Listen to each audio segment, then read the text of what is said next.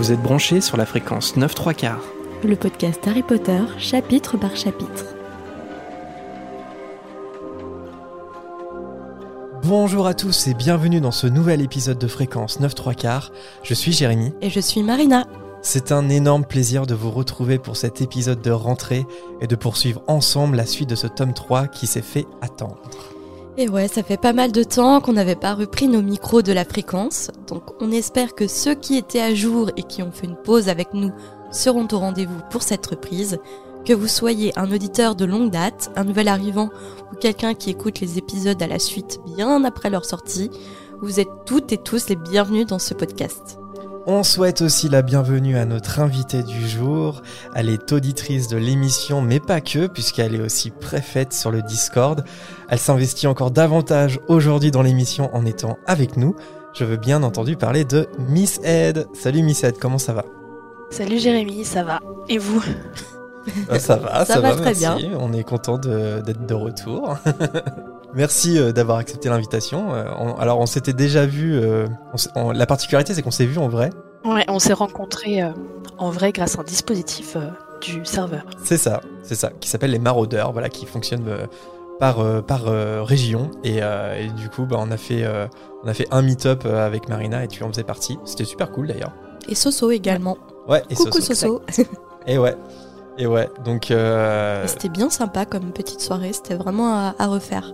Ouais, c'est, ouais, bah ouais, carrément. Mm. Carrément, on s'est, on, on s'est donné rendez-vous dans un, dans un bar sur Lyon, voilà. et, euh, et je sais que d'autres, il n'y a pas que sur Lyon que ça s'est fait. euh, ça s'est fait récemment en- à Rouen, en Normandie. Et je connais bien Rouen. ça m'a fait plaisir de voir que des, des auditeurs, et je crois des auditrices exclusivement, se sont rencontrés dans un bar à Rouen. Et il me semble que c'était que des auditrices, mais je sais qu'il y en a eu un du côté de Bordeaux il y a pas très très longtemps. Et j'ai participé à un autre à Paris il y a Ah oui. 10 jours. Ouais, ouais, ouais, ouais, ouais. Donc euh, voilà, donc ça, ça peut se faire un peu partout. Donc euh, si vous n'êtes pas sur le Discord ou si vous y êtes mais vous n'avez pas euh, regardé les salons de- des maraudeurs, n'hé- n'hésitez pas à le faire si ça vous intéresse des rencontres IRL.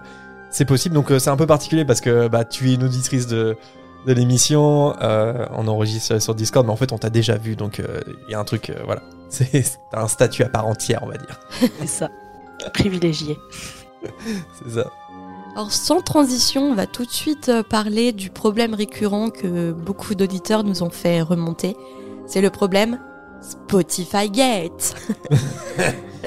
On a vraiment un Spotify Gate en fait. hein, euh. Donc comme vous le savez, nous n'avons plus le chapitre 2 sur Spotify. Enfin, le tome 2.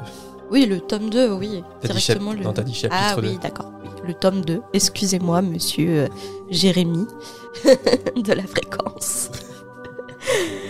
Alors, il n'y a plus le tome 2, on passe du tome 1 directement au tome 3, donc c'est pas un problème chez vous, c'est Spotify qui a décidé de censurer euh, ce, cette saison en fait du podcast. On n'a pas vraiment d'explication, mis à part que c'est censuré euh, parce qu'on n'a pas respecté les conditions apparemment. Euh, on avait commencé une discussion avec eux, à ce jour ils nous répondent plus.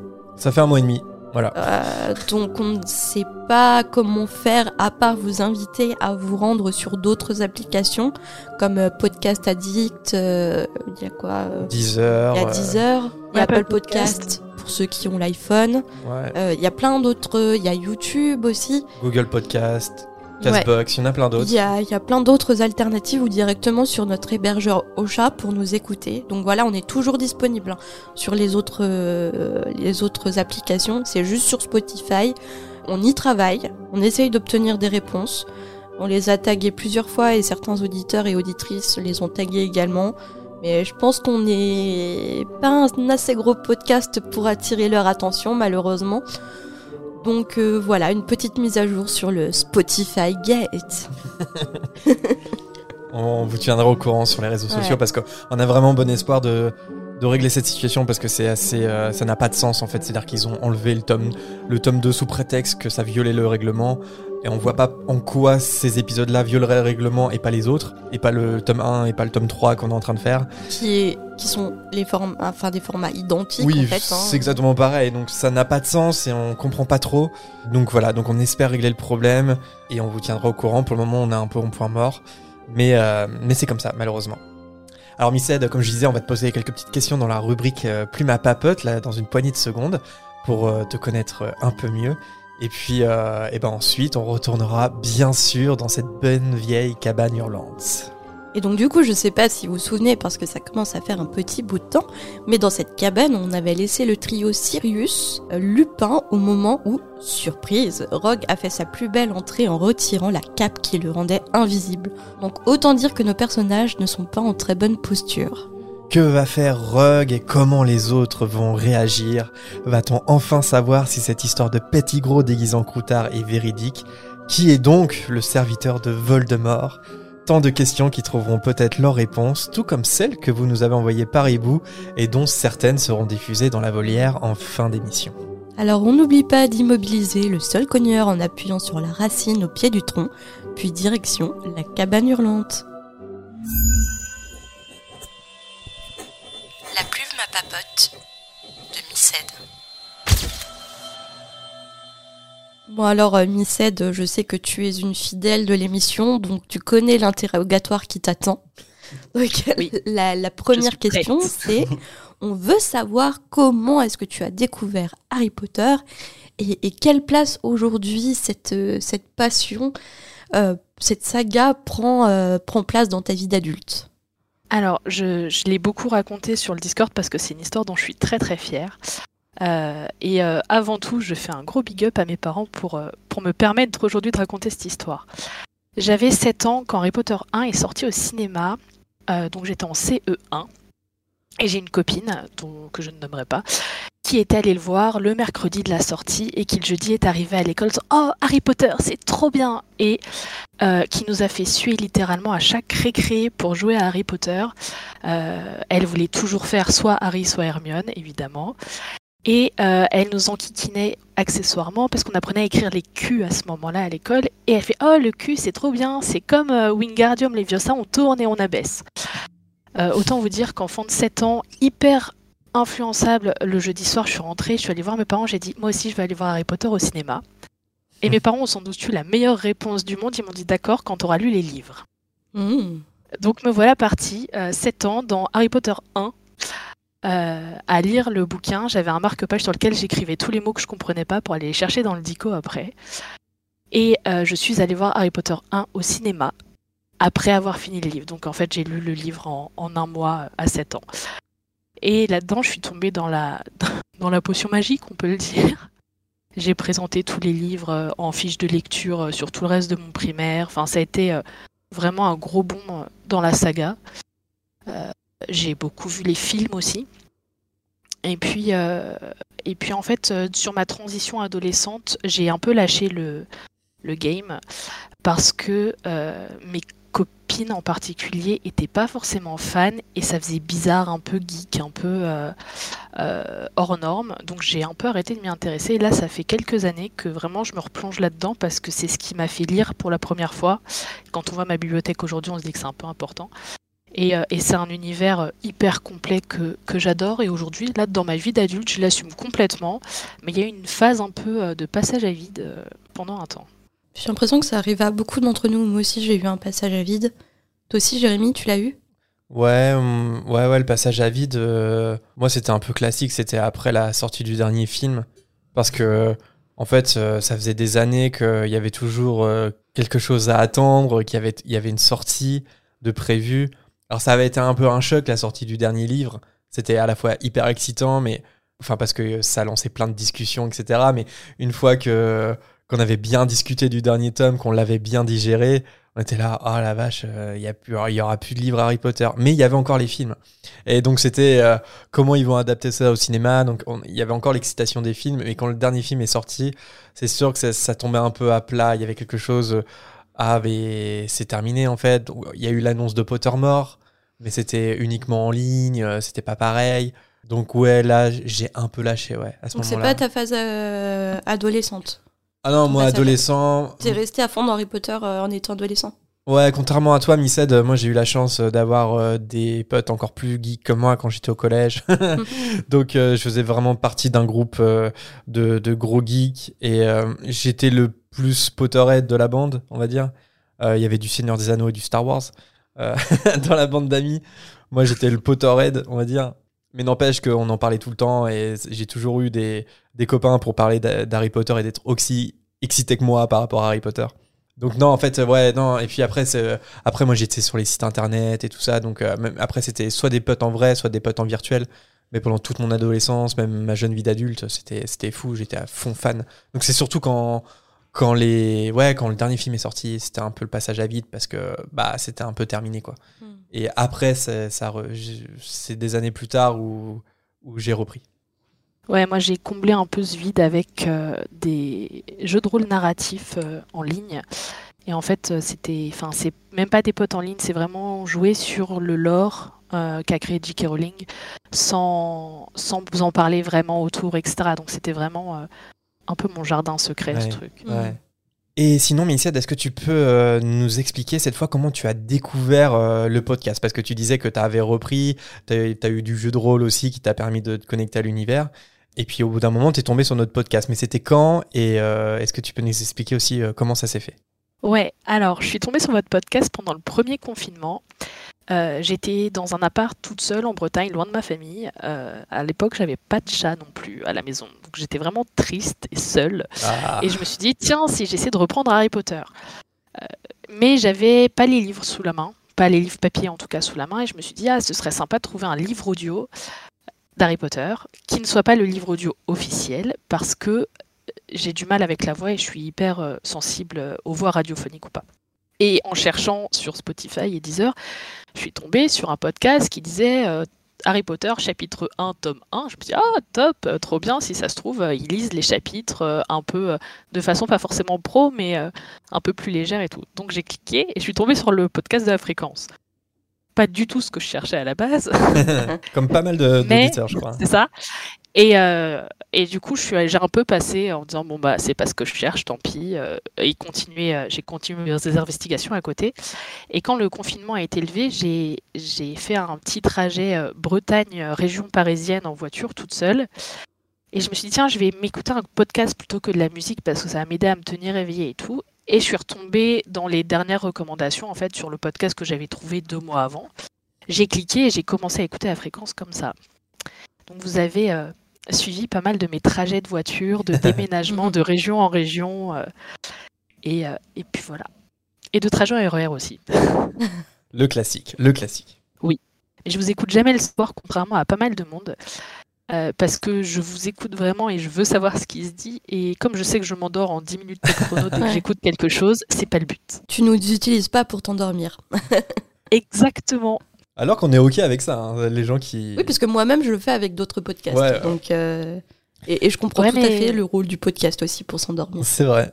Moi, je vous écoute euh, dans les moindres détails. Des fois, je prends Oula, des notes sur vos podcasts pour vous dire. Tu vas régler tes comptes ce soir avec toutes les imprécisions qu'on a pu dire depuis le début. Toutes les bêtises et tout. Non, mais par contre, c'est un podcast que je vis vraiment. Et en général, je l'écoute quand je suis toute seule et pas accompagnée. Parce que je, je, je vous réponds à certains moments. C'est assez perturbant. du coup, Dans tu ma vis voiture mes tout seul, ça marche. Oui, et oui. Puis je suis là, mais qu'est-ce qu'il raconte? C'est n'importe quoi. Et ben là, tu pourras nous contredire euh, en live. C'est pas beau ça. Exact. Alors, je pense que tu as réfléchi à la question, mais est-ce que tu as réussi à t'arrêter sur un livre, un film, un personnage et une maison de Poudlard? Alors, je vais commencer par euh, le plus facile pour moi, qui est la maison de Poudlard. Euh, je suis, d'après le test du Choixpeau, à 91% serre d'aigle. Euh, Yeah Et viennent les maisons d'après à moins de 50%. Donc vraiment, je, mon sang est bleu. Euh, voilà. Je suis Serdaigle jusqu'au bout des ongles et je le revendique depuis bien longtemps. Donc, Pas seulement Et je vis- le test du Choixpeau. Dans le cœur Non. aussi, tu es serre d'aigle. Ah, je suis Serdaigle jusqu'au bout des ongles. Bah comme ça, c'est dit. Je- Ah oui, non, mais vraiment. Et puis, vous, a- vous avez peut-être le remarqué, mais euh, ouais, vraiment. Euh, donc ça, c'est pour la maison, ça c'est la partie facile. Les livres, euh, vous allez voir, je vais être aussi original qu'à peu près 80% des invités. C'est Harry Potter et le prisonnier d'Azkaban, Ouais. qui est clairement mon préféré. Je me souviens par contre que quand j'ai découvert les livres, celui qui m'avait fait chavirer, c'était le 4. Euh, parce que j'avais 8 ans quand je l'ai lu et le côté hyper euh, aventure, épopée, épique et compagnie m'avait beaucoup plus plu à l'époque qu'il ne me plaît aujourd'hui. Mm. Mais là, euh, actuellement, c'est le 3 euh, sans hésiter. Euh, avec un peu le 5 en arrière-fond, mais en fait, l'adaptation cinéma a tellement euh, flouté le bouquin qu'il faudrait que je le relise pour pouvoir redire euh, où il se place par rapport à, à celui-là. Mhm. Et le film, euh, j'hésite entre le 3 et le 1. Parce que le 1, je, je l'ai vu tellement de fois, je connais tous les dialogues par cœur. Mais vraiment. Au point que mon père le mettait en chinois sous-titré néerlandais. Euh, et je faisais la traduction en live en français pour mon frère et ma soeur qui sont plus jeunes. Donc c'est c'est plus l'hésitation qui est là-dessus. Et puis, euh, même si, enfin, je sais pas, c'est le côté magique, on redécouvre le monde vraiment avec les yeux d'Harry et, et c'est la première fois qu'ils le mettent en image. Donc pour ça, je dirais que c'est le 1. Et le 3 parce que l'histoire du 3 fait que, voilà. Et le dernier, c'était les personnages. Ouais. J'en ai deux, je peux pas choisir là, c'est juste pas possible. T'as le droit. Euh, euh, c'est Hermione Granger et Remus Lupin. Ok. Hermione Granger parce que ça a été pendant des années mon surnom à l'école. C'est le personnage qui me collait à la peau, la tête d'ampoule, la nana un peu euh, casse-pied sur les bords, qui reprend tout le monde, un peu lèche-botte des profs. C'était, enfin, je me voyais dans ce personnage vraiment, et les autres me voyaient dedans aussi, donc c'est- on était raccord là-dessus. Et Rémus Lupin pour plein de raisons. Euh, bon, j'ai, mon chat s'appelle Rémus, ce n'est pas pour rien. Ouais. Euh, J'adore la mythologie, euh, le nom est incroyable, je suis fan des loups-garous, euh, quel que soit l'univers. Il a cette fragilité, il a, il a cette grandeur d'âme, il a un cœur, bref, c'est un personnage juste incroyable. Voilà, Rémus Lupin. Eh ben, c'est marrant parce que nous, du coup, on a un chat qui s'appelle Sirius. Donc toi, t'as Rémus. Il en manque Exact. deux autres et euh, on a les maraudeurs. Donc, écrivez-nous, envoyez-nous un hibou si vous avez un chat qui s'appelle On fera un James. ou- meet-up euh, de maraudeurs avec nos chats. qui s'appelle James ou Peter. Peter, ça... oh, Peter, c'est marrant comme nom de chat, tu me diras. bah ouais. Peter. Alors je balance, mais sur le, le serveur, il y a au moins un chat qui s'appelle Albus et un autre qui s'appelle Lunar. Ah, Ah, ah Lunar, ouais. ouais. Ouais, peut c'est pas mal aussi. Faut qu'il y ait un meet-up là. Mm, mm. Je crois qu'il y a un patin rond aussi, mais voilà. Crookshank. Et euh, Missette, pour finir, on en a un petit peu parlé tout à l'heure, donc tu es préfète hein, sur, le, sur le Discord de l'émission. La question c'est, euh, qu'est-ce que tu dirais à un auditeur qui n'y est pas pour euh, lui donner envie de, de rejoindre le serveur? Euh, que c'est un endroit où on peut libérer, se libérer sur Harry Potter, mais pas que. Euh, c'est un endroit où on peut vivre notre passion euh, pour cette œuvre à 100%, mais aussi discuter de d'autres sujets qui nous tiennent à cœur, prendre des avis de personnes à travers la francophonie, j'ai envie de dire, puisque on a quelques Québécois qui sont sur le serveur. Oui. Euh, ouais, et Ouais, Belges ouais. aussi. Et, et du coup, c'est vraiment un endroit ouvert où on n'a pas de, de soucis de, de, de génération, etc. Vraiment, il y a, enfin, il y a un grand melting pot, euh, que ce soit d'origine, d'âge ou autre. C'est vraiment très très cool. Tu le vends bien, tu le vends bien. Donc n'hésitez Ouais. pas à, nous rejoindre. Et puis en plus, on a la chance euh, euh, bah, d'avoir une super équipe de, de préfets qui modèrent, euh, qui modèrent à la perfection ce serveur dont on ne s'occupe pas avec Marina. Nous, on a, on a le bon rôle, on a créé le truc et, et c'est en fait c'est les auditeurs qui, qui l'ont façonné ensuite euh, sous l'impulsion de Cédric dans un premier temps, puis ensuite toute une équipe qui s'est greffée. euh, et on est, on est très, euh, on est très fiers de ça. Donc euh, voilà, donc merci euh, pour ton investissement, Bah, c'est un gros investissement. Ouais, ouais, l'air de Mm. rien, c'est clair, hein. c'est clair. Ouais, mais c'est un investissement qui fait plaisir et euh, il n'y a aucune obligation là, donc c'est un choix complètement personnel. Et puis on fait vivre aussi euh, des trucs sympas aux, aux fréquenceurs, puisque c'est comme ça que les Oui. s'appellent sur euh, le Discord, euh, puisqu'on fait des événements, que ce soit au sein de nos maisons ou euh, sur tout le serveur, pour des grands moments marquants, genre les 1000 fréquenceurs sur le serveur, Noël, Halloween, etc. Ouais, l'ambiance y est chouette, en tout cas. Eh ben, merci Missed. Je pense que les auditeurs te connaissent sans doute un petit peu mieux, en tout cas t'identifient davantage. Et bah, euh, je vous propose de commencer ce chapitre 19, de poursuivre notre lecture enfin. Pour vous, ça fait pas très longtemps parce qu'il y a un épisode qui est sorti au mois de juillet. Donc ça fait très très longtemps qu'on n'a pas. Ouais, mais avant juillet, ça faisait depuis le mois de mars, je pense. Depuis le mois de mars, oui. Ouais, Mm. Mais l'épisode qui est sorti en juillet, en fait, a été enregistré euh, avant. Enfin, il a été Mm. enregistré euh, vers le mois de mars. Donc ça fait euh, quelques mois qu'on n'a pas posé nos nez euh, devant euh, les micros. Ça, ouais. Donc excusez-nous par avance si on est un peu rouillé. Ça devrait le faire, ça devrait le faire. Et le prisonnier d'Azkaban. Chapitre 19 Le serviteur de Voldemort. Alors c'est parti, on, on se replonge euh, dans euh, le prisonnier d'Azkaban, dans la cabane hurlante, où on retrouve donc Harry, Ron, Hermione, Lupin et Sirius, au moment où euh, Rogue est sorti de sa cachette, rappelez-vous. Euh, il a fait sa meilleure entrée euh, de scène là en jetant sa cape d'invisibilité. Drama boy. Ouais, drama Here boy. I am. C'est très, c'est presque théâtral, ouais. Euh, et sous l'effet de la surprise, Hermione pousse un cri et tout le monde est sous le choc. Rogue euh, explique qu'il a trouvé la cape d'invisibilité au pied du sol cogneur et il remercie Harry pour ça. En fait, il a su où ils se trouvaient tous grâce à la carte du maraudeur qui était toujours ouverte sur le bureau de Lupin. Rogue y était entré pour lui donner sa potion du soir et sur la carte, il a vu Lupin disparaître dans le tunnel. Là, je me suis dit, quand même, c'est- pas super bien joué de la part de, de Lupin d'avoir oublié euh, de fermer la carte avec méfait accompli. Alors, j'imagine l'urgence dans laquelle il est parti. Il aurait pu quand même faire un méfait accompli parce que laisser la carte du maraudeur ouverte, euh, c'est pas fou quand même. Je sais C'est pas. un oubli. Après, Rogue n'était pas censé rentrer dans son bureau non plus. Ouais, après, il lui fouillait- fouillait donnait. son petit nez. Il était pas obligé de regarder la carte. Après, il est, il est rentré pour lui donner sa potion. Oui, il était pas obligé de fouiner sur son bureau. Ça, c'est ça, c'est Bah, sachant qu'il avait déjà vu la carte avant, qu'il l'avait insulté, etc. Il y a aussi un, un côté curieux de voir cet objet à nouveau euh, ressurgir dans sa vie, je pense. Vous pensez qu'il fait, le, qu'il fait le lien avec le parchemin qu'avait Harry dans sa poche? Il, il- il reconnaît le parchemin et il sait que c'est la carte? Moi, je pense qu'il y a un, je pense qu'il y a un lien. Tu sais, il, il voit un parchemin sans forcément savoir ce que c'est, qui lui rappelle quelque chose et il s'en approche pour ça. Mais euh, Ouais. ça, c'est, c'est ce qui attise sa curiosité en premier lieu. Et puis j'ai- j'ai j'ai en tête une, une scène dans Harry Potter et la coupe de feu quand Harry euh, il sort de la salle de bain des préfets euh, après avoir résolu l'énigme de l'œuf et en fait il voit le nom de Barty Croupton sur la carte et là sa curiosité prend le dessus parce qu'en fait Barty Croupton n'a rien à faire à Poudlard à cette heure de la nuit surtout qu'il est censé être malade et, euh, et là il trébuche et en fait il y a tout un truc où en fait il est coincé dans l'escalier sous la cape d'invisibilité et euh, il y a l'œuf et la carte du maraudeur de façon apparente. Et j'ai l'impression que dans cette scène, parce que du coup, il y a Folloy qui arrive, enfin le faux Folloy, il y a euh, Rusard et euh, Rogue. Et j'ai l'impression que dans cette scène, Rogue reconnaît le parchemin.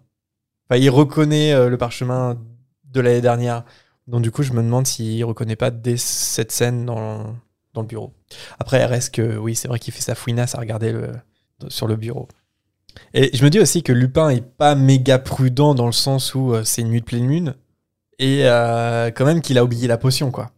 Je, me dis euh, il a agi vachement sous l'impulsion sans trop réfléchir quoi à ce moment-là. Rémus Lupin. En même temps, c'est normal vu ce qu'il a découvert, l'urgence qu'il y avait. Ah non c'est clair c'est clair mais je il n'a je, pas trop réfléchi, je pense. je le blâme pas je dis pas euh, Rémus nul je- c'est juste ouais euh, il aurait pu faire mieux il aurait pu faire mieux mais c'est comme ça hein, euh, il est pas parfait non plus. Et là je me suis je me suis demandé un petit truc vous allez, vous allez me prendre pour un pour un taré hein. mais je suis sûr que je suis pas le je suis pas le seul. En fait, je me suis demandé parce que des fois, J.K. Rowling, elle est, euh, comment dire, elle, elle se soucie du moindre détail. Et comme on peut dater précisément, précisément, pardon, quel jour on est, on sait qu'on est le 6 juin 1994 parce que c'est le jour de, du procès en appel de Buck et euh, Hermione donne la date. Donc on sait qu'on est le 6 juin 1994. Ça se passe dans la nuit qui va donner sur le 7 juin. Et là, j'ai été regarder le calendrier des pleines lunes parce que je me suis demandé est-ce que J.K. Rowling a eu ce souci de détail pour que est-ce que ça correspond vraiment à une Mhm. véritable pleine lune qui a eu lieu? Et alors, sauf erreur de ma part, je peux me tromper, mais j'ai l'impression que non, parce que de ce que j'ai trouvé, désolé, hein, je suis pas un expert, mais a priori cette année-là, il y en a, il y a eu une pleine lune le 22 juin, mais pas le pas le 7 juin, pas dans la nuit du 7 juin. Donc, euh, je crois qu'elle s'est pas trop embêtée avec le calendrier lunaire. Mais je peux me tromper, j'ai trouvé sur un site internet, donc si jamais d'autres d'autres gens ont des infos euh, qui contredisent ça, n'hésitez pas. Parce que je me suis dit, ça se trouve, je vais, ça se trouve, je vais tomber sur le calendrier lunaire et que ça va correspondre parfaitement. J'étais un petit peu déçu. Non, c'est pas le cas. Et puis en plus, apparemment, euh, moi j'ai un calendrier lunaire qui marche pas mal. C'est même pire que ça, j'ai l'impression. C'est qu'on n'était pas loin de la nouvelle lune La nouvelle lune, elle, elle a, elle a eu lieu, je crois, le 8 juin ou le 9 le juin 9, Le 9, ouais. juste avant. Euh, donc on est vraiment, euh, elle, s'est clairement pas embêté entre guillemets. Non, c'est le pas. On, est d'accord. Donc, tu as l'air de t'y connaître un peu mieux, Missed. On est d'accord que il n'y a pas eu de pleine lune dans la nuit du 7 juin. Non. Ok, ok. Ah, en tout cas, d'après les, les annales, euh, il n'y en a pas eu. Et, et moi, j'en ai une pour le 22, tu vois. Et j'étais trop jeune à l'époque pour m'en souvenir. Euh, ouais, dans- j'ai 23, mais en fait, euh, elle est gibbeuse, donc la pleine lune, en général, on considère qu'elle dure 3 jours. Ok. Euh, mais euh, du coup, le, à son apogée le 23 juin, donc on n'est clairement pas Non, mais. sur ces dates-là. Parce qu'elle aurait très bien pu faire dater ça de quelques jours après, mais bon. Elle a pas eu de souci du détail là. C'est pas très Ça grave. hein. va, je pense que. Non, non, je pense qu'on va s'en remettre. Oui. Euh, alors finalement, euh, là devant ses yeux, Rogue a la preuve de ce qu'il soupçonnait depuis le début. Lupin a aidé son vieil ami et mange-mort Sirius Black à s'introduire dans Poudlard. Lupin euh, tente de s'expliquer auprès de Rogue en vain. Séverus, qui brandit toujours sa baguette d'un air menaçant, se régale du fait que deux nouveaux détenus vont rejoindre Azkaban ce soir. Et il déplore que Dumbledore ait fait confiance à un loup-garou comme Lupin. Alors, la colère euh, commence à monter chez Rémus qui traite Rogue d'idiot pour ne pas se remettre, je cite, d'une vieille rancune de collégien. Là, je suis un peu d'accord avec Lupin parce que Lupin, je l'imagine mal harceler frontalement Séverus quand il était à Poudlard. Et j'ai l'impression qu'en fait, Rogue, il, déteste Lupin, mais il le déteste par procuration parce qu'en fait, il était l'ami de James et Sirius. Et, euh, et au passage, en plus, il l'insulte sur le fait que c'est un loup-garou. Donc en fait, je trouve Rogue hyper injuste auprès de Lupin. Après, j'idéalise peut-être Lupin, je sais pas. Non, je pense que t'as raison. Je vois mal euh, Lupin harceler. euh, Parce que dans mes souvenirs, dans le livre, J.K. Rowling n'a dit jamais que Lupin a participé au harcèlement de Severus. Au contraire, c'était le membre raisonnable de l'équipe. Après, je pense que Rogue, il a une rancune tenace envers tout ce que représentaient en fait les maraudeurs. Ouais. Et du coup, ça inclut Lupin, euh, évidemment. Quoi. Moi, je pense qu'il y a une rancune supplémentaire en plus qui s'ajoute à ça, qu'il est, qui est qu'il a le poste qu'il convoite depuis des années. En plus de ça. est clairement pas à, Ouais. à apaiser son, son mal-être là-dessus. Ouais, ouais, parce que je me souviens des descriptions. C'est dit que, par exemple, Harry, il, il voit le regard de, que Rogue porte sur euh, Lupin et il dit que, enfin, le narrateur dit que il n'y a même pas cette même haine euh, sur le regard que porte Rogue sur lui-même à Harry. Donc en fait, c'est genre, il, il déteste encore plus Lupin qu'il déteste Harry à ce moment-là. Donc oui, il y a de la jalousie et du ressentiment et ce qui fait qu'il est hyper insultant par rapport à sa condition de loup-garou, je trouve. Et en fait, c'est pas du tout justifié. C'est genre, euh, c'est horrible comment il traite Lupin. Mhm. J'ai l'impression que c'est un peu euh, Lupin, c'est un peu la victime collatérale de Rogue, quoi. Mais bon, c'est comme ça. Rogue euh, lance euh, subitement un sort à Lupin, justement, pour l'attacher avec des cordes, si bien qu'il tombe au sol. Sirius euh, se précipite sur Rogue, mais Rogue brandit sa baguette sur lui et il le menace de le tuer au moindre geste. Il dit à ce moment-là que les cordes que lance Rogue sont semblables à des serpents. Et je me suis demandé si, si c'était pas un sort créé par Rogue, un peu comme le Sectus Sempra. Comme c'est un sortilège informulé, on n'a pas la formule. Je me suis demandé si c'est pas. Et t'imagines les cordes vraiment avec une forme de serpent? Bah, c'est dit semblable à des serpents. Ah, tu penses Moi, que. j'imagine ah. le fait de se tortiller autour du corps. euh. Oui, j'ai peut-être surinterprété. Je sais pas. Ouais, moi, je vois plus ça, en effet, comme euh, ce qu'on peut voir dans Harry Potter euh, 5 avec Ombrage quand elle lance, euh, tu sais, la corde sur le centaure qui s'enroule vraiment autour. Ouais, euh, ah autour ouais, d'accord. Il y a ce côté serpent dans le sens Ouais. où, où ça glisse sur la peau et ça se resserre petit à petit. Moi, c'est plus comme ça que j'ai compris, en tout cas. Ouais, Ok, moi aussi. non, non, mais oui, maintenant que vous le dites. euh, D'accord, ok. Oui, oui, et puis euh, je pense, euh, je pense que ça, ça se tient que ça soit le même sortilège qu'utilise Ombrage. Harry, Ron et Hermione euh, assistent à ça d'un air sidéré, tandis que Croutard tente par tous les moyens de s'échapper. Harry, lui, est en plein doute et n'a aucune idée de qui croire. Hermione finit par prendre son courage à deux mains et elle demande timidement à Rogue s'il pourrait leur donner une chance et écouter ce que Lupin et Sirius ont à dire. Mais Rogue lui réplique sèchement qu'elle ferait mieux de se taire pour une fois, d'autant qu'elle est sans doute déjà exclue de l'école. Et euh, au passage, il la traite même d'idiote. hein. Voilà, hop, comme ça, elle elle en prend pour aussi pour son grade. C'est parti. Black indique à Rogue qu'il veut bien le suivre si Ron apporte son rat jusqu'au château. Mais Rogue lui répond qu'ils n'auront sûrement pas besoin d'aller jusqu'à l'école pour appeler les détraqueurs. Il prend ensuite Lupin par une des cordes en disant que les détraqueurs voudront sûrement s'occuper du loup-garou aussi. Tu vois, ça, je trouve ça hyper violent quand il Mm. dit ça, tu vois. Puis il ordonne à tout le monde de le suivre. Euh, enfin voilà, comme je disais, je trouve que là, on est vraiment dans, dans ce que Rogue peut faire de pire en fait pendant la saga. C'est-à-dire qu'il il est tellement aveuglé par la vengeance qu'il en devient complètement euh, déraisonnable en fait. Enfin, il, il- comment dire, il veut même pas entendre la vérité. C'est le pire défaut de Rogue. euh, il est là quoi. Et je pense aussi ce qui peut encore un peu plus exacerber la haine de Rogue envers Lupin, c'est que Lupin, c'est un personnage euh, très raisonnable, réfléchi, qui est jamais dans la violence physique ou verbale. Et je pense que ça, ça peut énerver en plus Rogue en fait. Mm. Ce côté euh, pas parfait, mais ce côté euh, irréprochable de Lupin. Lui qui a fait partie d'un groupe qu'il déteste, les maraudeurs, et pourtant, il a rien à lui reprocher. Et ça l'énerve encore plus. Ouais, je suis d'accord. Ouais, et puis on sent que Rogue est, est particulier dans ce chapitre parce que même le, le vocabulaire qu'il emploie, je trouve, lui ressemble pas. Lui qui paraît toujours très, euh, euh, très sombre, très posé, etc. D'un coup, c'est, enfin, idiote, ne parlez pas de ce que vous ignorez. Enfin, il, Ouais. il est, il est virulent. Il a une violence qu'il n'a pas à d'autres moments. Et il y a ce côté vraiment, euh, il, il est aveuglé par, euh, par des souvenirs d'enfance en plus. En fait, c'est limite l'adolescent qui prend sa place là actuellement, le l'adolescent qui a souffert, qui prend la place de Rogue adulte, euh, et ce Rogue adolescent qui peut enfin se venger euh, en ayant ses harceleurs devant lui en fait. Ouais, tout le ressentiment de Rogue, quoi, Mm. est présent dans cette scène. Ouais, je suis d'accord. Et c'est vrai que, comme tu disais, euh, Marina, c'est violent euh, quand Lupin s'écroule au sol parce qu'il utilise le sortilège des cordes contre lui. Enfin, c'est d'autant plus violent que Lupin est pacifiste, en fait. C'est Mm. genre, pourquoi, genre, pourquoi faire ça contre Lupin? Lupin va jamais attaquer euh, Rogue. Euh, D'ailleurs, Rogue va être attaqué, c'est pas Lupin qui va l'attaquer.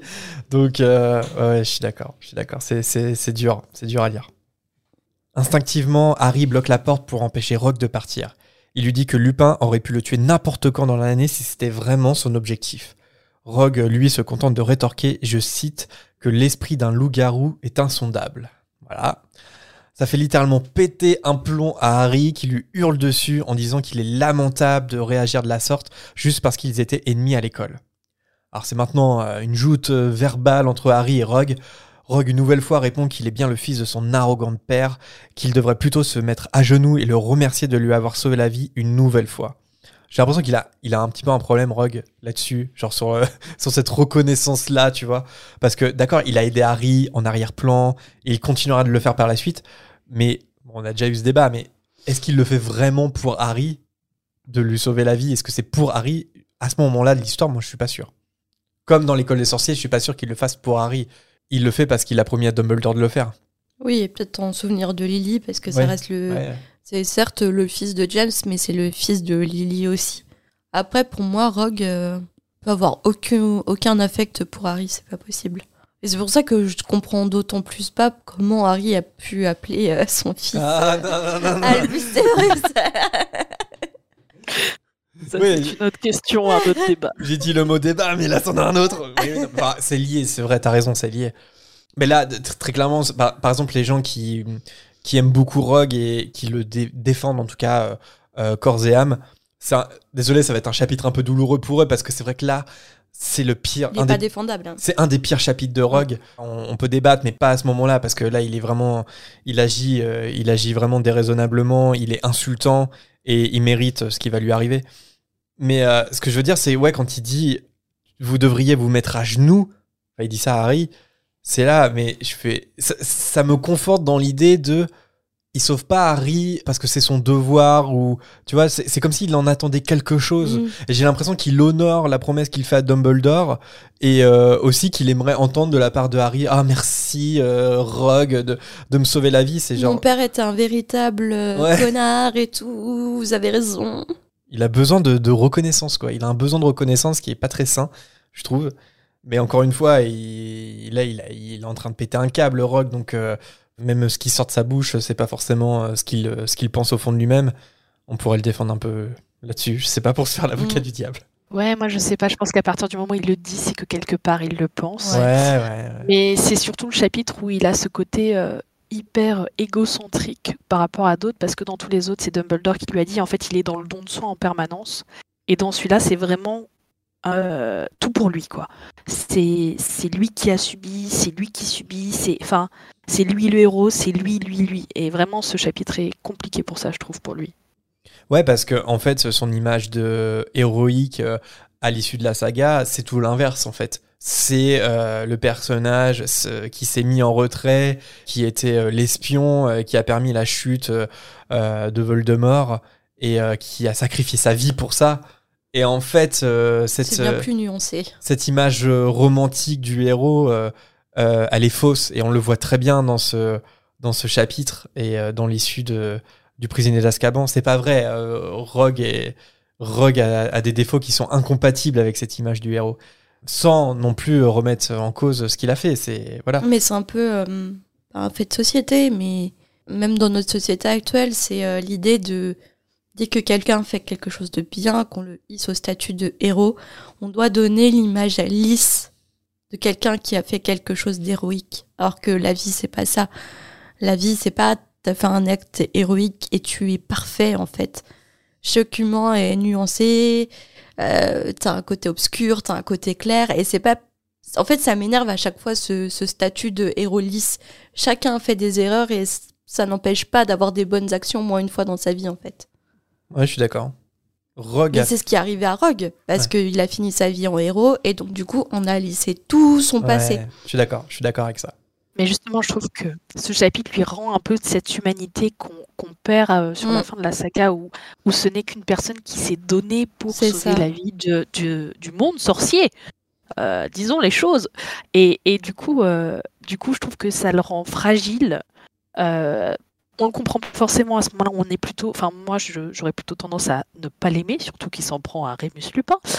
Euh, mais mais ça, ça lui rend une certaine humanité et du coup ça, ça le rend accessible en fait au lecteur. C'est-à-dire que Rogue n'est pas juste ce type froid, euh, à l'écart de tout, Mm. un peu héros à la fin, etc. Ça, ça, ça le redescend au même niveau que nous en fait.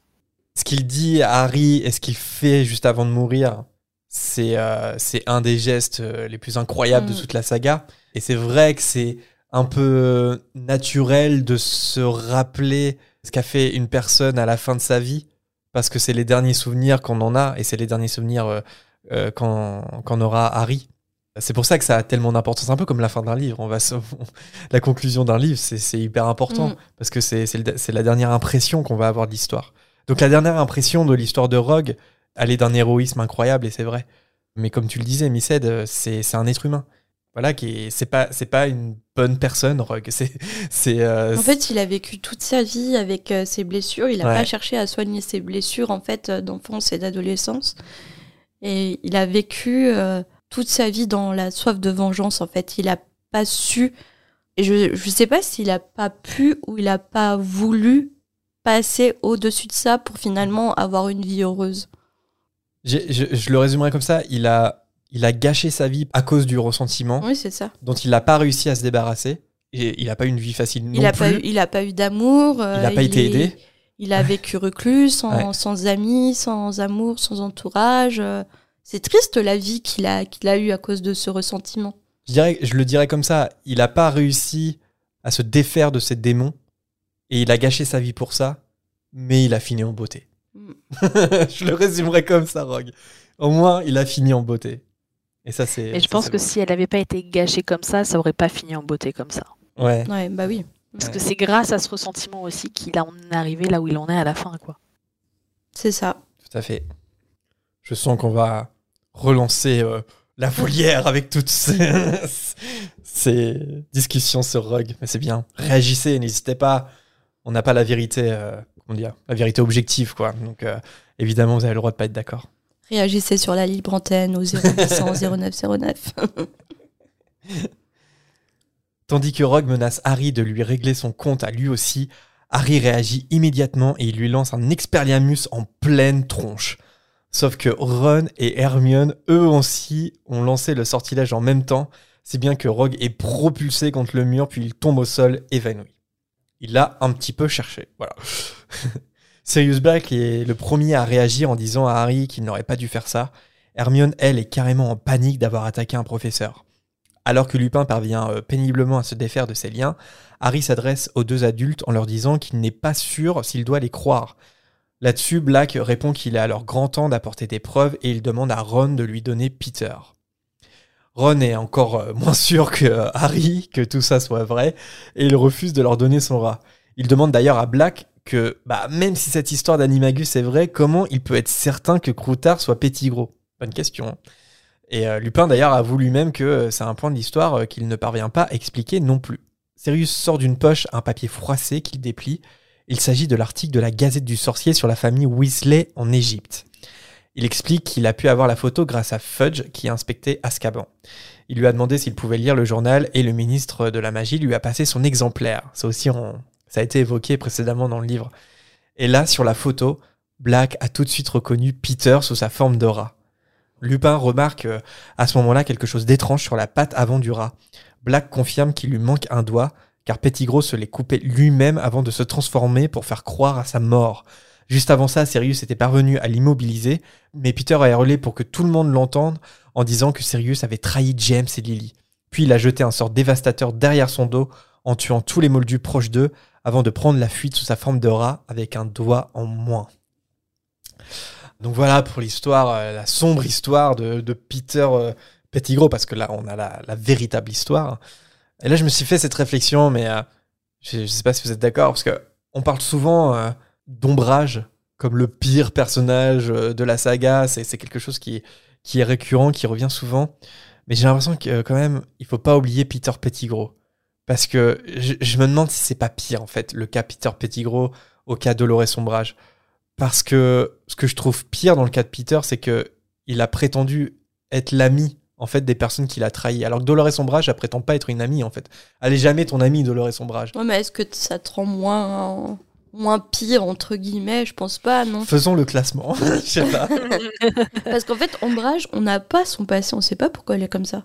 Est-ce On qu'elle est comme ouais. ça sans raison, gratuitement, ou parce que, je sais pas, quelque chose l'a fait vriller dans, dans sa vie Bah Peter, on sait pas non plus. Peter, quelque on ne sait pas vraiment. Ce qui dérange le plus, je trouve, avec Ombrage, c'est qu'elle est validée par le ministère. En fait, elle est validée par une autorité. Cette cinglée est admise comme étant quelqu'un de bien pour des élèves, alors que Peter Pettigrew, jamais de la vie. Enfin, il est mauvais, il est méchant, oui, mais il n'y a aucune euh, engeance supérieure qui dit cette personne est bien pour vous. Le vrai problème, il est là pour moi. Non, parce Ouais, qu'elle a ouais. encouragé Ombrage en plus. Elle est persuadée du coup d'être dans le vrai. Ouais, Dolores Ombrage, moi je la vois un peu comme euh, l'exécutant euh, radicalisé qui effectue un peu euh, les, les tâches que Le sale travail. le sale travail que ses supérieurs euh, euh, ne veulent pas accomplir. En tout cas, voilà, ils veulent pas se salir les mains. Et Ombrage, elle est tellement radicalisée que elle, ça lui pose pas de problème euh, de faire le ménage. Je ne dois pas mentir. Voilà. Et en fait, c'est un bon petit soldat qui, en fait, qui est convaincu que sa cause est, est la bonne, peu importe les moyens, euh, peu importe les moyens de parvenir à, à la cause. Je la vois un petit peu comme ça. C'est pour ça qu'elle est qu'elle hérisse les poils de beaucoup de, de lecteurs et, et de spectateurs parce que c'est un peu le, le pire prof qu'on puisse avoir en fait. Tu n'auras jamais raison tant que tu vas pas dans son sens. Mais Peter, je sais pas parce que genre Peter, c'est une trahison. Moi, j'ai pas l'impression que Dolores Ombrage, elle trahit. Dolores Ombrage, elle, quelque part, c'est triste à dire, mais elle est fidèle à elle-même pendant tout le long. Alors que Peter Pettigrew, euh, c'est un opportuniste. euh, il est prêt à tout, en fait, pour servir euh, le plus puissant. Et je trouve ça En fait, Ombrage, plus dangereux que de. Ombrage, elle sert, elle sert une cause qu'elle croit juste. Et Peter, en fait, finalement, il sert que lui-même. Mm. Après, je sais pas si on peut appeler ça pire. Moi, dans les deux, dans Oui, les oui, deux cas, c'est autant condamnable l'un et l'autre. C'est deux clair. horribles personnes. C'est sûr. Parce qu'on parle quand même de la torture sur élève, hein, Ombrage. Non, oui, c'est ça. C'est qu'elle va, elle- va dépasser ce qu'on lui demande de faire. Mhm. Parce qu'elle est convaincue que c'est ce qu'il faut faire. Et que la cause est trop noble pour ça. Dans un cas, c'est de l'opportunisme de, de conviction, et dans l'autre cas, c'est de l'opportunisme égocentrique. Ouais. mais le, le fond est un peu le même. Maintenant, je pense qu'il y a aussi le côté visuel des personnages qui fait que Peter Pettigrew, il apparaît, il est, il est repoussant déjà visuellement. Mhm. Euh, ce qui fait que le fait qu'il soit méchant en plus, quelque part, c'est dans la logique du personnage. Euh, Ombrage, elle est présentée comme une femme apprêtée, elle, elle est propre sur elle, elle, elle présente bien, et derrière, c'est la pire des ordures. Alors, je dis pas que ça n'existe pas dans notre monde, mais du coup, c'est le, je pense qu'il y a en plus il y a un contraste entre la façon dont le personnage présente et, et ce qu'il représente vraiment. euh, qui fait que bah et puis elle, elle enfin elle représente toutes les idées qu'on n'aime pas chez les gens quoi Hmm. tout elle a tout Après, il dit quand même qu'elle ressemble vachement à un crapaud. Oui, mais malgré tout, elle présente bien, alors que Peter Pettigrew, il, il est. pr- Enfin. euh, moi, je. Non. Les deux personnages sont hyper flatteurs pour les acteurs quand même. ouais. À chaque fois, je, je réfléchis à ça. Mais je crois que. euh, comment elle s'appelle? Omelda. Imelda ouais. Imelda Staunton. Elle a dit. euh, Ah, je sais. Non, bah, non. Je, je saurais pas reporter, mais justement, elle a parlé du fait qu'elle était décrite comme un visage de crapaud dans le livre. Et que du coup, bah, elle l'a pris quand même en, En vrai, rigolant quand ouais. ils l'ont casté, en fait. Mais, euh, mais pareil pour l'acteur de Peter Pettigrew. Je sais pas comment il s'appelle Timothy Spall. hein. il ressemble pas réellement à des comment des prothèses hein, je pense pour euh, le Oui. film il est Oui, maquillé oui. etc mais il a un physique un peu euh, ingrat dans, dans la vraie vie disons-le Ouais. du coup il faut être vraiment sûr de lui-même pour incarner euh, quelqu'un d'aussi laid à l'intérieur et à l'extérieur pour un film et de dire de te caster de dire bah toi t'es T'as intérêt à avoir du recul. ouais. c'est ça il faut avoir du recul Mais même Dudley quand il réfléchit, tu vois, genre Oui. la description que, qui est faite euh, Dursley, des en Dursley, général. ouais, il faut, faut plutôt, enfin, il vaut mieux avoir du recul, ouais. C'est. Pétunia très long, au long cou, euh, sèche. euh, Après, pour le coup, Timothy Spall, je trouve qu'il correspond plutôt à l'idée que je me fais de, de Pettigrew. Et autrement, Imelda Staunton, je trouve qu'ils ont, enfin, je l'imagine beaucoup moins lisse que ça physiquement. hmm. Euh, je la trouve justement comme tu dis, euh, Missad, Imelda Staunton dans le film, je la trouve un peu trop apprêtée pour ombrage. En fait, je l'imagine un peu, un peu plus repoussante euh, parce que les descriptions qui en sont faites dans le, bah, dans le livre sont vraiment pas flatteuses pour elle, quoi. Moi, je l'imagine, alors apprêtée comme elle l'est dans les films, mais avec euh, un, un physique moins gracieux, on va dire ça comme la mâchoire qui pend et tout. Ouais, le côté s'améliorer justement en s'apprêtant. Et là, c'est vrai que l'actrice qui a été castée est relativement lisse, même physiquement. Enfin, elle colle moins à la description qu'on a dans les bouquins. Ouais, ouais, je suis d'accord. Alors pour revenir dans la cabane hurlante, euh, on retrouve euh, Ron qui lui n'est toujours pas convaincu parce que c'est son rat quand même et que c'est un peu dur à avaler. Et aussi parce que Croutard, euh, bah, il a bien pu perdre son doigt dans une bagarre et que ça prouve donc rien en fait. Lupin lui répond que l'âge du rat est un autre indice révélateur parce que 12 ans c'est relativement très long comme durée de vie pour un rat. Et étrangement, il n'a pas bonne mine depuis que Sirius s'est échappé d'Azkaban. Et là, j'ai pensé à Yvan dans la série Le Flambeau. Je sais que Marina, toi, tu connais. Mm. Et Yvan aurait dit Comme par Par hasard Je sais pas si tu connais Missette, désolé si t'as pas la rêve. Alors, je, je n'ai vu que le premier épisode euh, qui est accessible euh, de façon légale et gratuite, mais je vois assez bien. Là, ça mériterait un petit gif de, de Yvan. Ron, lui, explique que c'est depuis qu'il a rencontré cet idiot de Patenron que Croutard n'a pas la forme. Sauf que Harry réfléchit et là, il se dit que les calculs sont pas bons, Kevin. Bah oui, parce que en fait, Croutard est en piteux état depuis le retour d'Égypte avant donc de rencontrer le chat d'Hermione. Mhm. Black rétorque que, contrairement à ce que dit Ron, Patenron n'est pas un chat idiot, mais au contraire, c'est un chat extrêmement intelligent parce qu'il a tout de suite compris que Croutard était un animagus et que lui, Sirius, n'était pas qu'un simple chien. Petit à petit, ils ont même pu établir un lien de confiance et s'entraider. Pateron a essayé en vain de ramener Croutard à Sirius, et comme il n'y arrivait pas, c'est lui qui lui a transmis la liste des mots de passe perdus par Neville, lui aussi qui l'a prévenu que Pettigrew avait de nouveau simulé sa mort en laissant du sang sur le drap de Ron. Ah moi j'adore, enfin je l'ai souvent dit, mais j'aime beaucoup le prisonnier d'Azkaban parce que je trouve que c'est peut-être l'intrigue qui est la mieux ficelée, avec un retournement de situation qui est complètement dingue à la Mm. fin. Et euh, je sais plus si toi, Marina, on a discuté de ça, mais Missette pourra nous dire. on- Est-ce que euh, vous vous souvenez de votre première lecture et ou de votre premier visionnage de film, en fonction de ce que vous avez découvert en premier, à ce moment-là où on a eu la révélation que Croutard, euh, c'était Peter Pettigrew Est-ce que vous vous souvenez de l'effet de surprise? Ça, ça commence à faire tellement longtemps. Ouais, J'arrive plus à me souvenir. euh, L'autre jour, j'essayais de me souvenir des émotions que j'ai ressenties durant le premier livre. J'arrive même plus. Ça fait tellement longtemps que, ouais, ça fait quoi? Ça fait 20 ans, quelque chose comme ça. Un Bah peu oui. moins pour le prisonnier d'Azkaban. Quoique Ouais, non, parce bah que non, les ça trois commence- étaient des. Ça commence à faire 20 ans, je pense. hein. Ouais, moi, ça fait 20 ans. Donc du coup, non, je sais plus ce que j'ai ressenti il y a 20 ans. Ça nous rajeunit pas là tout ça. Non, mais moi, je me souviens, euh, déjà à l'époque, j'étais fascinée de polar et autres. Alors, polar pour enfants, hein, on on n'était pas dans des trucs euh, trop, trop trash. Mais euh, je me souviens que j'étais. Oh mais donc c'était donc ça et, et vraiment, j'avais cet esprit de ah mais oui, mais du coup, et remonter vraiment les pages du bouquin, à me dire ah mais oui, mais là on voyait Peter Pettigrew et là il y avait ça et là il y avait ça, et vraiment à retracer le fil en fait en, en rétrospective de façon à, à l'inverse quoi. Et, euh, et j'avais trouvé ça tellement incroyable et improbable, mais en même temps ça collait bien. Euh, c'était, j'étais Ouais. complètement enlayée par cette idée. Ouais, je me souviens aussi d'être surpris. Et genre à ce moment-là du livre, de...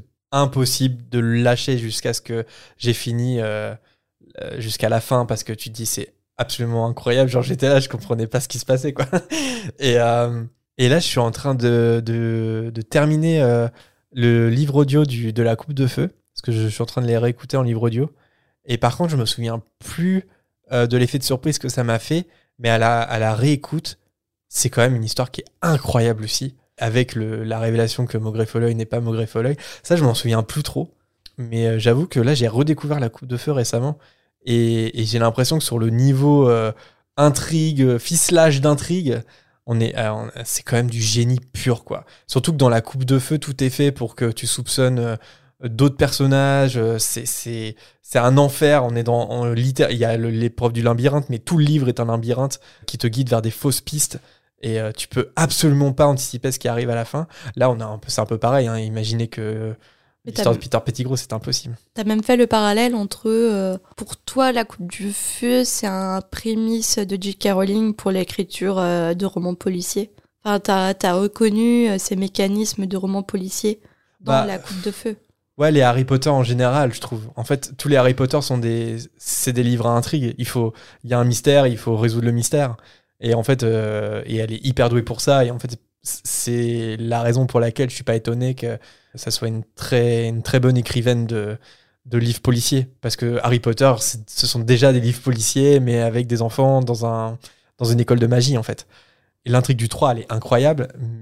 Mais toutes les intrigues sont incroyables, en fait. À chaque fois que je, à chaque fois que je les relis ou que je les réécoute, je suis là, mais c'est incroyable de cet univers, la caractérisation des personnages, les fausses pistes. Elle a ce don-là qui est incroyable euh, des écrivains de polar de, te guider vers des fausses pistes et de te faire croire que t'es plus malin et que t'as découvert ce qui allait se passer, alors qu'en fait, la révélation est tellement incroyable que tu peux pas euh, comprendre. Alors après, on peut reprocher un peu au 3 et au 4 de- d'être un peu sur le même niveau, c'est-à-dire que dans le 3, bah, c'est le rat qui est en fait Peter Pettigrew. Dans la coupe de feu, c'est pas Animagus, mais c'est le polynectar. En fait, Maugrey Folleuil n'est pas Maugrey Folleuil.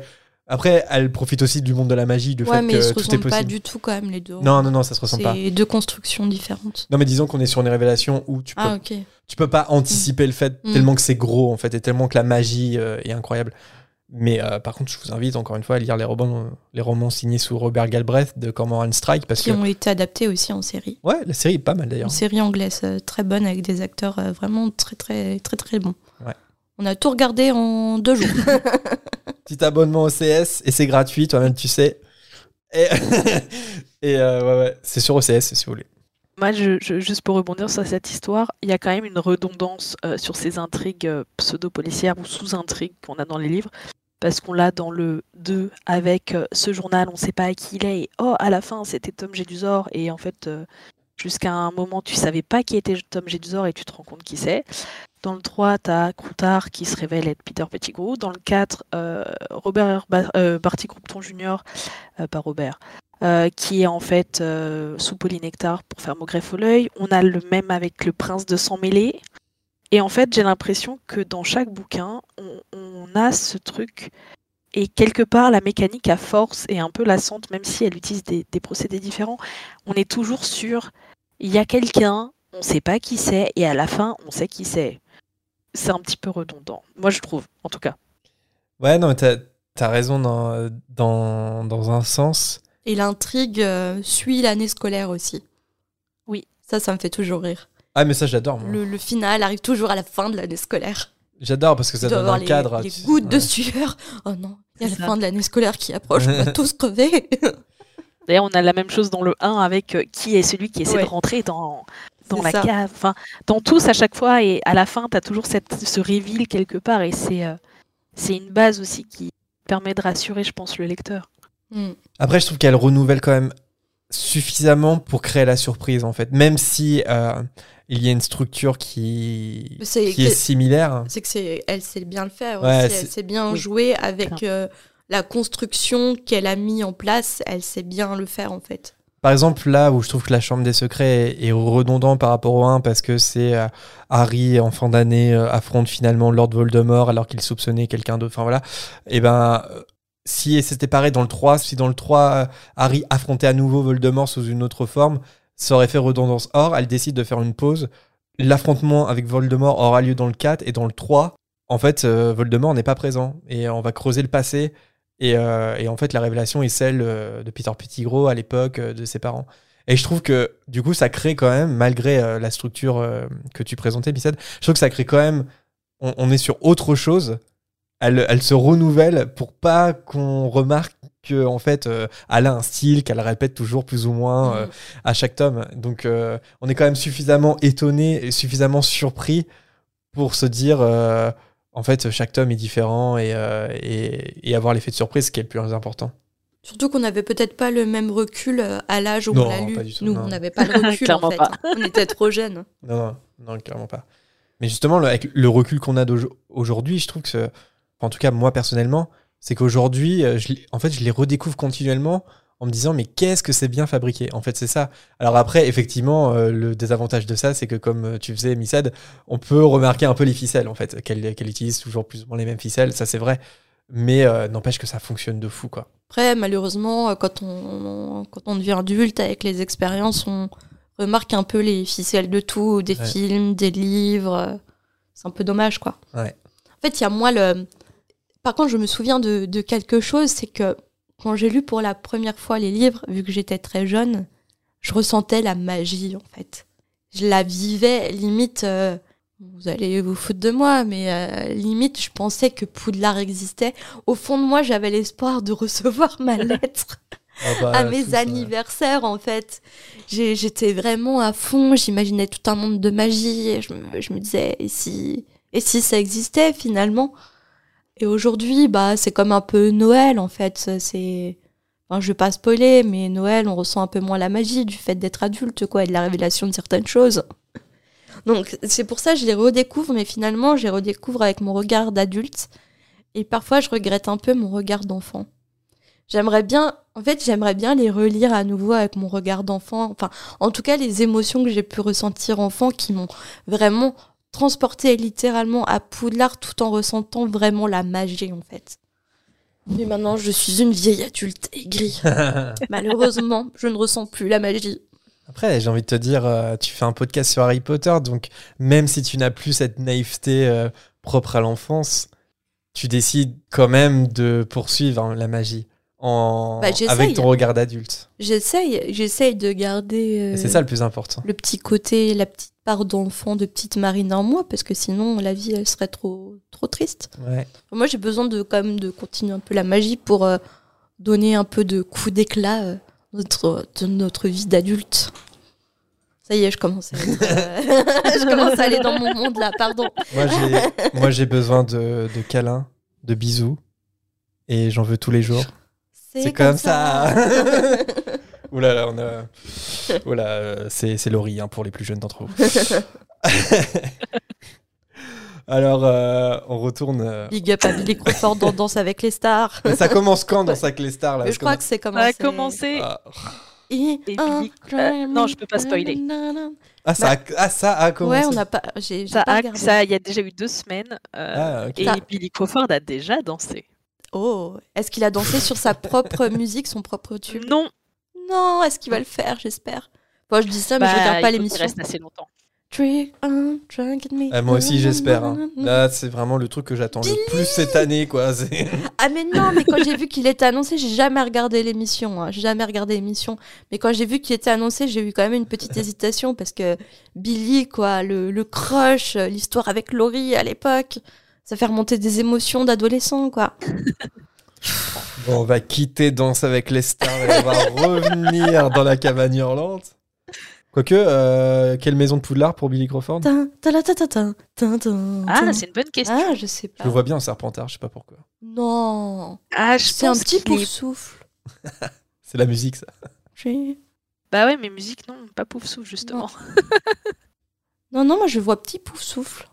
Bah ouais, ils font de la musique pour entrer dans leur salle commune. Il est trop Ils mignon. doivent taper en rythme. Je le vois bien faire. Keep on salle Ouais, commune. mais pour moi, il est trop exubérant pour être pouf souffle. Ah ouais, peut-être. ouais. Bon, quelle erreur j'ai fait de citer Laurie, voilà. Bah ouais, c'est de ta faute. Du coup, je pense à Billy Crawford. Donc on va quitter Laurie et on va retrouver Harry. Oh, oh, oh. qui se demande alors euh, à ce moment euh, si euh, Pettigrew ne s'est pas échappé parce que Black voulait le tuer comme il a tué ses parents. Et que si c'est le cas, bah, il aurait dû laisser Rogue faire le sale travail. Mais Lupin cherche à raisonner Harry en lui expliquant que c'est en fait Pettigrew qui a trahi ses parents et non pas Sirius comme tout le monde le pensait jusqu'alors. Harry hurle que c'est faux, que Sirius était leur gardien du secret et que c'est lui qui les a trahis. D'une voix euh, effacée, Black admet que c'est comme s'il les avait tués parce que à la dernière minute, il a convaincu James et Lily de choisir Peter à sa place comme gardien du secret. Le soir des meurtres, Sirius a voulu vérifier que tout allait bien pour Peter, sauf que bah, il n'était pas dans sa cachette. Il s'est donc précipité chez James et Lily, puis il a découvert l'horreur macabre qui venait de se dérouler dans leur maison. Sirius, il va dire euh, un peu plus tard que s'il a orienté James et Lily vers Peter à la dernière minute, c'était euh, comme un coup de bluff parce qu'il était persuadé que Voldemort penserait que c'était lui, Sirius, le gardien. Et évidemment, bah, à cause de ça, il ressent énormément de culpabilité. Mais je me demandais, même si bah, j'ai ma petite idée, mais je voulais avoir votre avis. À votre avis, pourquoi, pourquoi Sirius il a fait ce coup de bluff? Est-ce que quelque part, est-ce qu'il craignait pour sa vie d'être le gardien du secret? Ou est-ce que c'est pas du tout ça? Et en fait, il cherchait juste à gagner du temps euh, au péril de sa vie, en fait. C'est la réponse que je vais apporter dans ma partie. Pourquoi? Parce qu'il le- Sirius en parle? Bah oui. De pourquoi il a choisi Peter euh, en gardien du secret Bah en fait, il dit. Oui. Ah, il en reparle juste après. Je suis Oui. désolé, mais parce que il, parce que il dit. Oui, mais parce que il dit qu'il pensait que Lupin était l'espion et tout, mais il dit Non, pas. si, il- il- il- mais j'ai pas l'impression qu'il donne vraiment de raison pourquoi. si. Je- J'ai Bon, préparé la partie, donc euh, je peux te dire que si. Bah non, mais j'ai lu le chapitre aussi, mais il se peut que je titille parce que j'ai pas l'impression qu'on va au fond de la, de la question. Mais bon, on, en reparlera dans ta partie, t'as raison. J'ai un avis sur la question, mais on en Ouais, reparlera. ouais, ouais. Attention, si tu titilles, ça va être une cause de divorce. Non, mais t'as raison. T'as- préfère t'as ne pas intérêt à assister dire, à ça. hein. Autant, en par- autant en parler après, t'as raison. Lupin met un terme au mea culpa de Sirius en demandant une bonne fois pour toutes d'avoir Croutard pour pouvoir prouver toute cette histoire en le forçant à se révéler. Le professeur explique à Ron que s'il s'agit véritablement d'un rat, il ne sentira rien, et là-dessus, Ron leur tend enfin Croutard. Le rat cherche par tous les moyens à se défaire des mains de Lupin. Sirius s'approche de son vieil ami, les yeux flamboyants, en demandant s'ils doivent le faire ensemble, ce que Lupin confirme. Croutard dans une main, sa baguette dans l'autre, le professeur de défense contre les forces du mal compte alors 1, 2 et 3.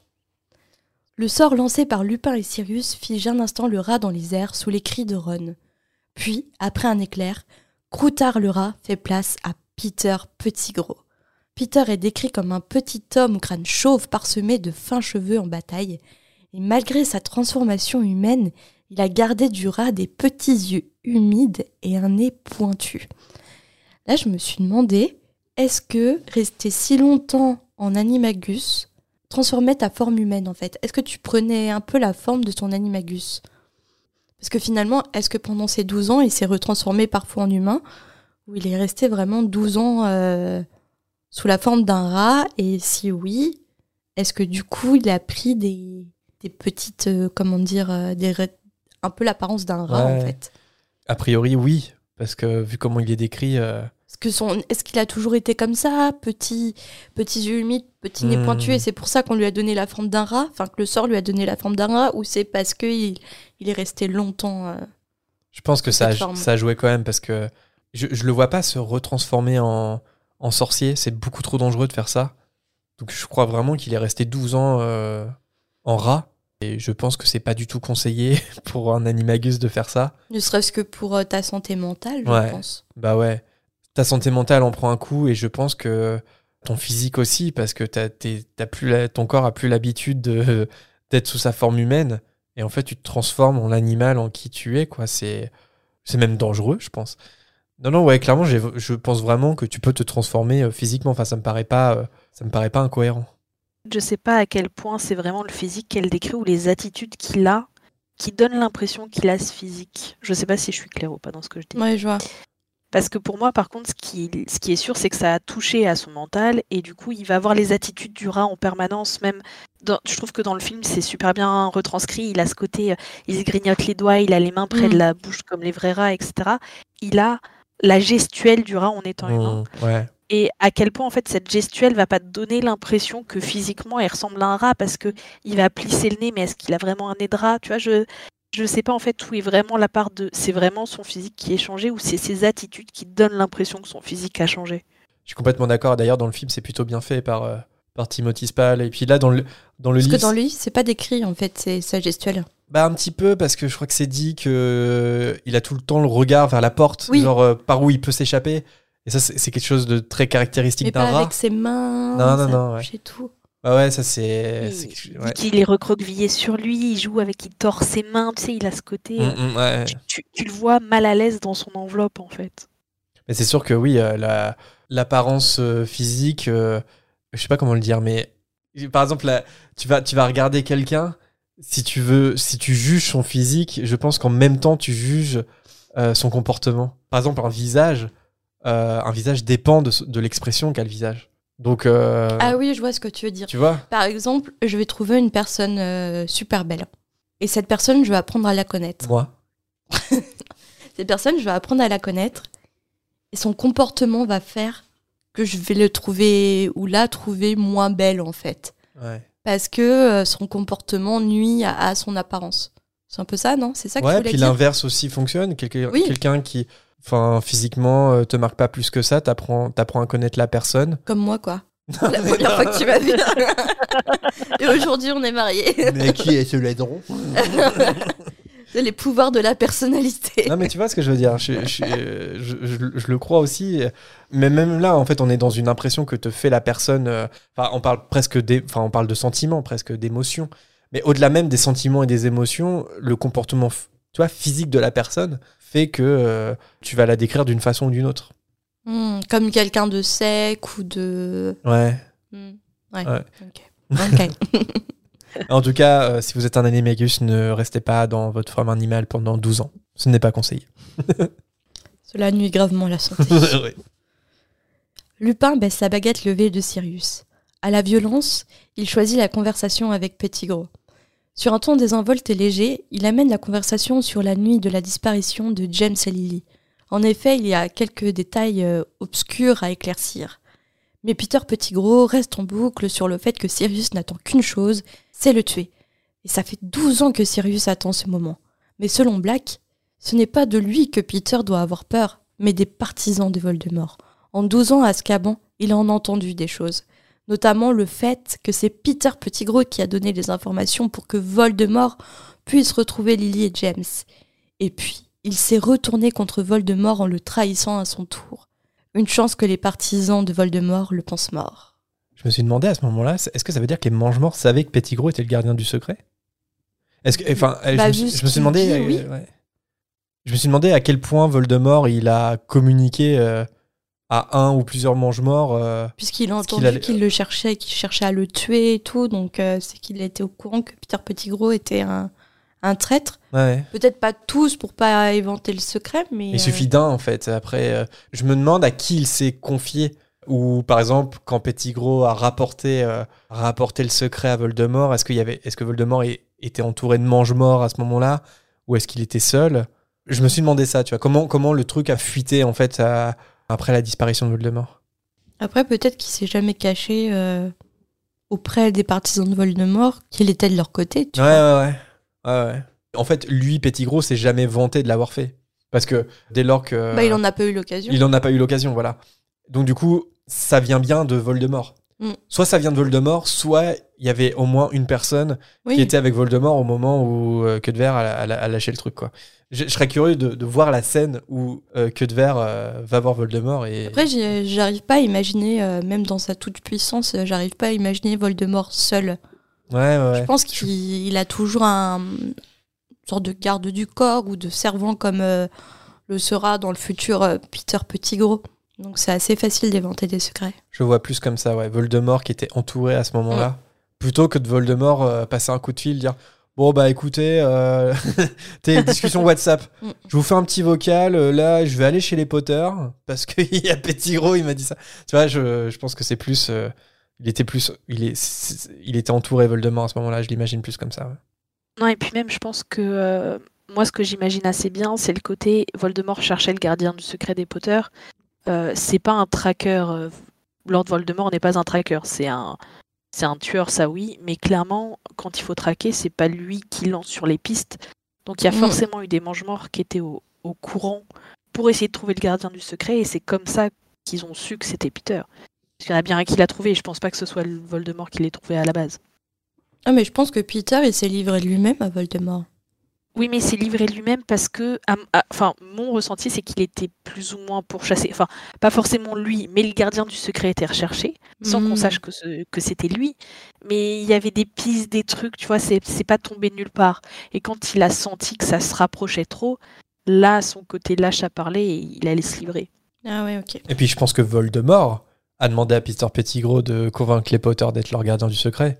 Mais non, Il- il- bah non, mais je pense qu'il devait avoir de la, une pression sur c'est lui. Sirius qui lui a demandé d'être le gardien. Oui, mais Enfin, de Peter Pettigrew, il, était, il, il avait contact avec Voldemort, il avait contact avec les Mange-Morts avant euh, d'être le gardien du secret. On le sait. oui. C'était un espion au- auprès de Voldemort. Et moi, je me demande, comme Pettigrew, bah, c'était un espion, c'est-à-dire que il- il- pour, euh, pour James, pour Sirius, pour Remus, et enfin, surtout pour James et Lily en l'occurrence, ils le considéraient comme leur ami. Voldemort, il voulait utiliser cette carte-là, je pense. Je pense qu'il a demandé à, à, à Pettigrew de faire tout pour euh, qu'ils aient confiance en lui et euh, pour qu'il devienne le gardien du secret. Et comme ça, enfin, je sais pas. Je, on sait pas trop ce qui s'est passé en coulisses, mais peut-être aussi qu'il a subi de la pression de la part des mange-morts. Mais en même temps, c'est de sa faute. Hein. Euh, Je, dis, dis pas que c'est une victime, Pettigrew, mais ouais. J'aimerais bien savoir dans quel contexte ça s'est fait tout ça. Ce serait intéressant de savoir. En tout cas, Peter Pettigrew continue à, à nier et se tourne vers Lupin dans l'espoir qu'il le soutienne. Mais ce dernier s'interroge aussi. Pourquoi un innocent passerait 12 ans dans la peau d'un rat? Selon Peter, son choix de rester dans la peau de son animagus, c'est parce qu'il était terrifié de ce que les partisans pourraient lui faire. Non pas parce qu'il les a trahis, mais parce qu'il a envoyé leur meilleur espion, Sirius Black, à Azkaban. Sirius grogne de colère face à cette accusation. Il s'en veut de ne pas avoir découvert plus tôt que c'était Peter l'espion. Peter qui a toujours aimé se cacher derrière les gens plus forts que lui. Sirius avoue que c'est lui qui a demandé à James et Lily de nommer Peter comme gardien du secret. C'était un moyen de tromper Voldemort qui ne soupçonnerait pas un instant que Petit Gros, insignifiant soit-il, puisse être porteur d'une information aussi importante. Mais ce que Sirius avait oublié, c'est l'attrait de Peter pour le pouvoir. Tu vois, c'est cette raison. Ah oui, Est-ce que j'ai pas compris ta question? Enfin, il y avait. Bah, en fait, Sirius explique euh, sa stratégie, quelque part. Pourquoi, euh, pourquoi choisir Peter plutôt que lui? Mais après, en fait, je, me- je me suis demandé, mais d'accord, Peter Pettigrew est le gardien du secret. Imaginons que Peter Pettigrew ne soit pas un espion, parce que euh, Sirius pensait que Peter n'était pas un Mhm. espion. Après quoi? Tu vois ce que je veux dire? C'est-à-dire, d'accord, c'est pas Sirius le gardien du secret, c'est Peter, mais qu'est-ce qui se passe ensuite? Bah, il le soupçonnerait pas et l- l'information serait en sécurité. Alors que Sirius Black comme gardien du secret, c'est beaucoup trop, euh, comment dire, euh, obvious. euh. Ouais, ouais, ouais. Mais je pense que moi, c'est là où je pense que la, la réflexion, elle s'est faite en deux temps. La, la façon dont j'ai compris ta question tout à l'heure, Jérémy, c'est pourquoi Sirius a dit que lui ne voulait pas être gardien du secret, et après, comment est-ce qu'il a transféré ça sur Peter? Là, on répond à la deuxième question de pourquoi il a choisi Peter plutôt que lui. Mais pourquoi pas lui dès le départ? Qu'est-ce qui... Ouais. Enfin, moi, c'est plus ça, tu vois. Ah, pourquoi Et- pas Peter dès le départ? pourquoi, pourquoi pas Peter dès le départ et pourquoi, si tu veux, Sirius, il a dû se dire à un moment, je ne peux pas être gardien du secret. Première étape. Deuxième étape, qui va l'être à ma place? Peter, parce qu'il y aura moins de soupçons sur lui, blablabla. Blablabla. Et ce qu'il y a dans la suite du chapitre. Mais si tu veux, la, première démarche, qui est une démarche presque d'introspection de Sirius, de dire ce sera pas moi, à mon avis, il n'a pas fait la strate euh, euh, naturellement. J'ai un avis sur la question de pourquoi Sirius a dit non à Lily James dans un premier temps avant de dire Peter est un meilleur choix. Et c'est quoi ta théorie? Ma théorie, c'est que Sirius, ils, sont jeunes au moment où ils, font ce choix. Ils ont une vingtaine d'années, ils sortent de l'école. C'est des bébés encore, c'est ce que j'appelle des adolescents, entre l'adolescent et l'adulte. Euh, il, il a toujours eu ce côté un peu trublion, tu vois. C'était un peu euh, le, casse- le, cacou, euh, le cacou de la bande, celui qui faisait des bêtises, qui se marrait et tout. Et lui demander ça, c'est une responsabilité, à mon avis, qu'à 20 ans, il n'est pas capable de prendre en main. Pour lui, si Hmm. tu veux, il n'a pas, il a pas la solidité d'esprit d'un adulte pour se dire je vais être capable de protéger mes amis. Au, au risque de sa vie ou pas, c'est pas la question. Mais je pense qu'il a juste pas la solidité mentale qu'il a par la suite. C'est un, c'est- quelque part, c'est presque un enfant encore au moment où il lui pose la question. Parce que James est beaucoup plus euh, posé, etc. Sirius, il a ce côté, il déborde de partout en permanence. C'est vraiment, euh, c'est celui qui va faire les petites bêtises, les trucs. les- Enfin, dans ma tête, c'est ça, tu vois. Il a le côté Mm. un peu Fred et George Weasley. Et, et je pense qu'il est juste pas prêt à ce rôle. Alors, c'est vrai. Et en même Mais- temps, j'ai. je- Ouais, en fait, c'est vrai, mais j'arrive pas à me détacher euh, du fait que dans Harry Potter, euh, t'as l'impression que les personnages, ils vivent leur vie en accéléré quand même. C'est-à-dire que quand ils ont 20 ans, en vrai, ils ont 40 ans dans leur tête. À 20 ans, ils sont déjà tous mariés, ils ont déjà tous des enfants, euh, ils font des enfants avec euh, leurs anciens camarades de classe. euh, la vie de sorcier se fait très vite, quoi. Ouais, mais pas Sirius, justement. Tu vois, il, sort de ce cliché-là du sorcier qui se marie en sortant de l'école, qui a des enfants très tôt. On, on lui connaît pas d'amourette, on lui connaît pas d'enfants, on lui connaît pas de femme. Il vit encore chez ses parents. Alors, je suis d'accord, c'est un héritage, etc. Mais il, il garde ce cadre très enfantin malgré tout. Mhm. Non, mais oui, oui, c'est. euh, Et même quand on le regarde, quand on le rencontre, il est encore adolescent dans son Ouais, ouais. mindset. Ouais, ouais. Moi, je l'imagine un peu plus euh, stratégique. J'ai l'impression que son move de- d'orienter vers Peter Pettigrew à la dernière minute, je le vois un peu comme un moyen de gagner du temps, en fait. Parce que je pense que Sirius, à ce moment-là, il est assez défaitiste quand il avait euh, 20 ans. Et il sait qu'il va être traqué. Quoi qu'il quoi qu'il arrive, il va être traqué. Et que euh, s'il est traqué, il vaut mieux qu'il soit pas le gardien du secret parce que je pense que Voldemort, euh, il a les moyens de faire parler un gardien du secret. Or, euh, il, se serait vite rendu compte si il le capturait que Sirius Black n'était pas le gardien du secret des Potter. Et, peut-être qu'à un second temps, il serait rabattu sur l'entourage de James et Lily. Je l'imagine un peu plus comme ça, parce que j'ai l'impression quand même que Sirius est un aventurier, qu'il l'a toujours été, que cette quête-là d'être le gardien du secret, ça lui fait pas peur. J'ai un peu du mal à l'imaginer de ne pas se sentir les épaules pour. Il est prêt à tout, Sirius. Bah, surtout, tu dis qu'ils ont grandi en accéléré et tout, mais en même temps, euh, la vie de Sirius, euh, James et Lily, c'était pas. euh, Parce qu'on est d'accord que pendant leur adolescence, Voldemort, il était en pleine puissance. Ouais, Donc ils ont vécu dans un monde quand même en guerre, ouais. une guerre magique. Mais Et est-ce que cette euh, situation de ne pas savoir ce qui va arriver le lendemain, ton entourage est sans cesse, euh, est sans cesse sous la menace euh, de Voldemort, est-ce que ça te fait pas grandir plus vite aussi? Ils n'ont pas, pas eu la même vie que Harry, Ron et Hermione euh, au départ. Ça, c'est sûr. Ça, c'est certain. Le contexte n'est pas du tout le même. Ouais, mais Sirius n'a pas eu la même vie que les trois autres maraudeurs du Aussi, fait de sa oui. famille non plus. Mm. Ouais. Donc, il était moins sous la menace quelque part, enfin moins sous la menace de Voldemort. Pas de la même façon, parce que c'était pas justement les Blacks, ils ont une histoire un peu sombre vis-à-vis du, du mage noir.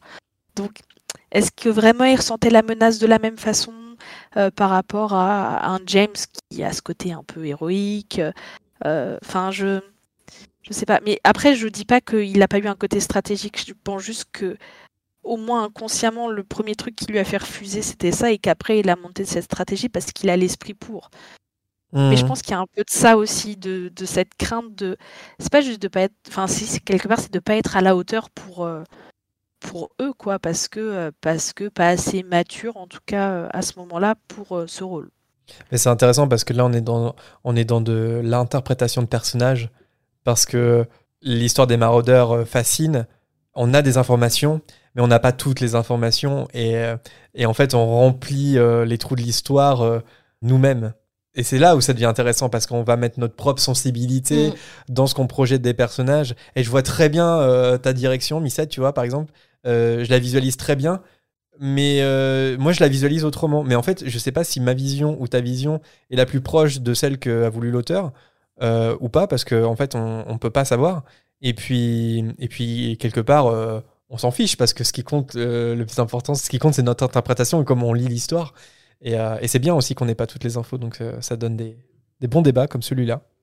C'est bien, on- ça donne différentes visions. Au final, c'est pas du, du désaccord du tout, c'est juste euh, ouais, une vision différente du personnage. C'est ça. Justement, et le podcast est fait pour ça aussi, pour que chacun apporte sa vision euh, des choses. Vous avez peut-être votre vision sur Marina, qui n'est pas la Marina de la vie réelle. Bon, c'est quoi ça Pour revenir à notre histoire, Hermione s'interroge aussi de son côté. Elle se demande si Peter Pettigrew est vraiment un partisan de Voldemort. Parce que si c'était vraiment un partisan de Voldemort, pourquoi est-ce qu'il n'a jamais rien tenté pour tuer Harry alors qu'il a été trois ans dans le même dortoir que lui? Cringe. C'est clair. Ouais, euh, je, je pense à une phrase que Ron dit à la fin du chapitre. ouais. Il regarde Peter Pettigrew et dit dire que j'ai dormi, euh, je t'ai laissé dormir avec moi. Et là, je fais you. Malaise. Alors, selon Sirius, euh, la réponse est très simple. Peter ne commettrait jamais un meurtre sans but. Pourquoi est-ce qu'il tuerait Harry alors que le Seigneur des Ténèbres est à moitié mort quelque part? Ça ne servirait à rien. Hermione continue timidement son interrogatoire et se demande maintenant, ok, pour euh, Peter Pettigrew, mais comment Sirius a fait pour quitter Azkaban sans utiliser la magie noire? Mais Sirius lui-même ne sait pas vraiment comment il a réussi cet exploit. Il sait seulement que les détraqueurs se nourrissent des pensées heureuses, mais la seule pensée qui occupait sa, sa tête à l'époque, c'était le fait d'être innocent, et pour lui ce n'était pas une pensée forcément très heureuse. Alors il a gardé la raison et ses pouvoirs avec. Euh, pourquoi c'est pas une pensée très heureuse forcément pour lui? Parce qu'il est innocent et il a perdu ses meilleurs amis C'est ça? Que finalement il est innocent mais finalement sa vie a été détruite? Bah, euh, je le vois un petit peu comme. euh, il s'imagine pas de- en dehors d'Azkaban avoir une vie normale, ce qui serait une vie heureuse, tu vois? Enfin, ce qui serait un. Qui serait une que pensée. c'est- le fait d'être innocent, c'est pas une pensée heureuse. Ouais, parce que je pense que il n'imagine pas euh, la vérité éclater au grand jour et lui retrouver une vie normale, etc. Parce qu'il a plus En d'espoir. fait, il rumine, il rumine euh, ce qui lui est arrivé, il rumine la trahison qu'a fait Peter Pettigrew, et en fait, tout ça, c'est pas des pensées heureuses. Je, je le- je l'imagine comme Mm. ça. Ouais, et puis ses, ses meilleurs amis sont morts malgré tout. Enfin, Ouais. c'est compliqué. Il a beau être innocent, ok, mais à côté de ça, il y a quand même un coupable quelque part, et du coup, il n'y a rien de d'heureux là-dedans. Puis même Mm. la soif de vengeance, c'est pas une pensée heureuse, tu vois. Ouais. Genre, il a envie de tuer Peter Pettigrew. Mm. Avoir envie de tuer quelqu'un, c'est pas une pensée heureuse. Tu fais pas un patronus avec ça. Je crois pas. Je pense pas non plus. Et parfois, la situation euh, devenait trop insoutenable, et quand ça se produisait, il se transformait en chien. Et la forme animale permettait d'avoir des pensées beaucoup moins complexes que celles des, des humains, et du coup, les détraqueurs pensaient qu'il commençait enfin à devenir fou. Et un jour, il a vu sur la Gazette du Sorcier que Peter était à Poudlard avec Harry, et ce moment a été l'élément déclencheur. Il devait agir. Donc en fait, euh, quand il a vu que Peter était à Poudlard, c'est via la photo euh, de toute la famille en Égypte parce Ouais. qu'ils avaient gagné à la loterie, je crois, Ouais. de la Gazette. Le loto sorcier. Alors du coup, pour sortir, il s'est transformé en chien. Il est sorti de sa cellule lorsque les détraqueurs euh, lui apportaient à manger. Moi, je- du coup, j'ai imaginé, alors, en écrivant, les détraqueurs avec leurs bras là, euh, squelettiques et tout noirs avec un plateau repas et tout. C'est lasagne ce soir. C'est ça. Le mercredi, c'est frites. c'est un peu euh, incongru de penser aux détraqueurs quand même porter des plateaux repas, tu vois. Je me suis dit, est-ce que, je sais pas.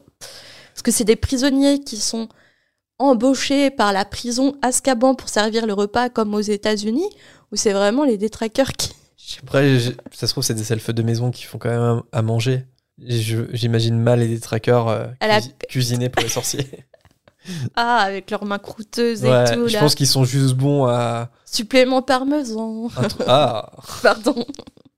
Ils sont juste bons à, entre guillemets, surveiller et surtout répandre le, le désespoir autour d'eux. Mais ça se trouve, il y a, il y a, il y a d'autres euh, employés, enfin, il y a d'autres gens qui travaillent pour Azkaban à côté. Bah ouais, c'est ce que je me demandais quand même parce que. Et puis en plus, il dit euh, alors un soir quand ils ont ouvert, mais en fait, le il, on sait pas qui. Ouais, oui, c'est ça. Mm, Ça reste très très flou. euh, mm. Mm. parce que Azkaban doit rester un endroit très très flou, je pense. Ouais. Je pense que les sorciers préfèrent pas penser à ce qu'il se passe là-bas. Ils veulent pas en savoir plus. Ouais, puis euh, je pense pas que la nourriture soit très bonne. Ouais, en même temps, c'est pas. Peu importe qui la prépare. Mm. Et du coup, même sous sa forme de chien, il était tellement faible qu'il n'a eu aucune difficulté à passer à travers les barreaux. Il a alors quitté l'île à la nage et a voyagé jusqu'à Poudlard pour se cacher dans la forêt interdite. Le seul moment où il est sorti de la forêt, c'était pour voir Harry voler, et voler aussi bien que son père. Le regard de Sirius et Harry se croisent. Alors que Sirius promet à Harry qu'il aurait préféré mourir que de trahir ses parents, Harry décide de le croire. Trop ému pour parler, il fait comprendre à Sirius d'un signe de tête qu'il le croit. Mais ce signe de tête est perçu par Peter comme son arrêt de mort.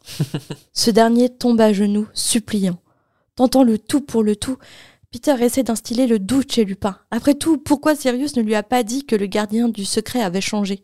Mais ce que Peter Petit Gros ne sait pas, c'est que les deux amis ont douté l'un de l'autre à l'époque. Et d'un, je pense que ça s'est fait d'un seul regard, d'un seul sourire, et se sont compris. Ils se sont pardonnés, je pense, à ce moment-là, euh, Sirius et Lupin. Et les deux amis prennent alors la décision de tuer Petit Gros ensemble.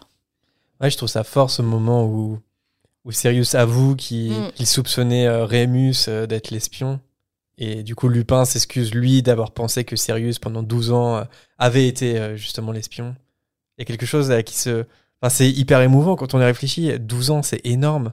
Pendant 12 ans, ils se sont perdus de vue. Pendant 12 ans, euh, euh, lui, Rémus, il, il- il a cru à tort que c'était Sirius le coupable.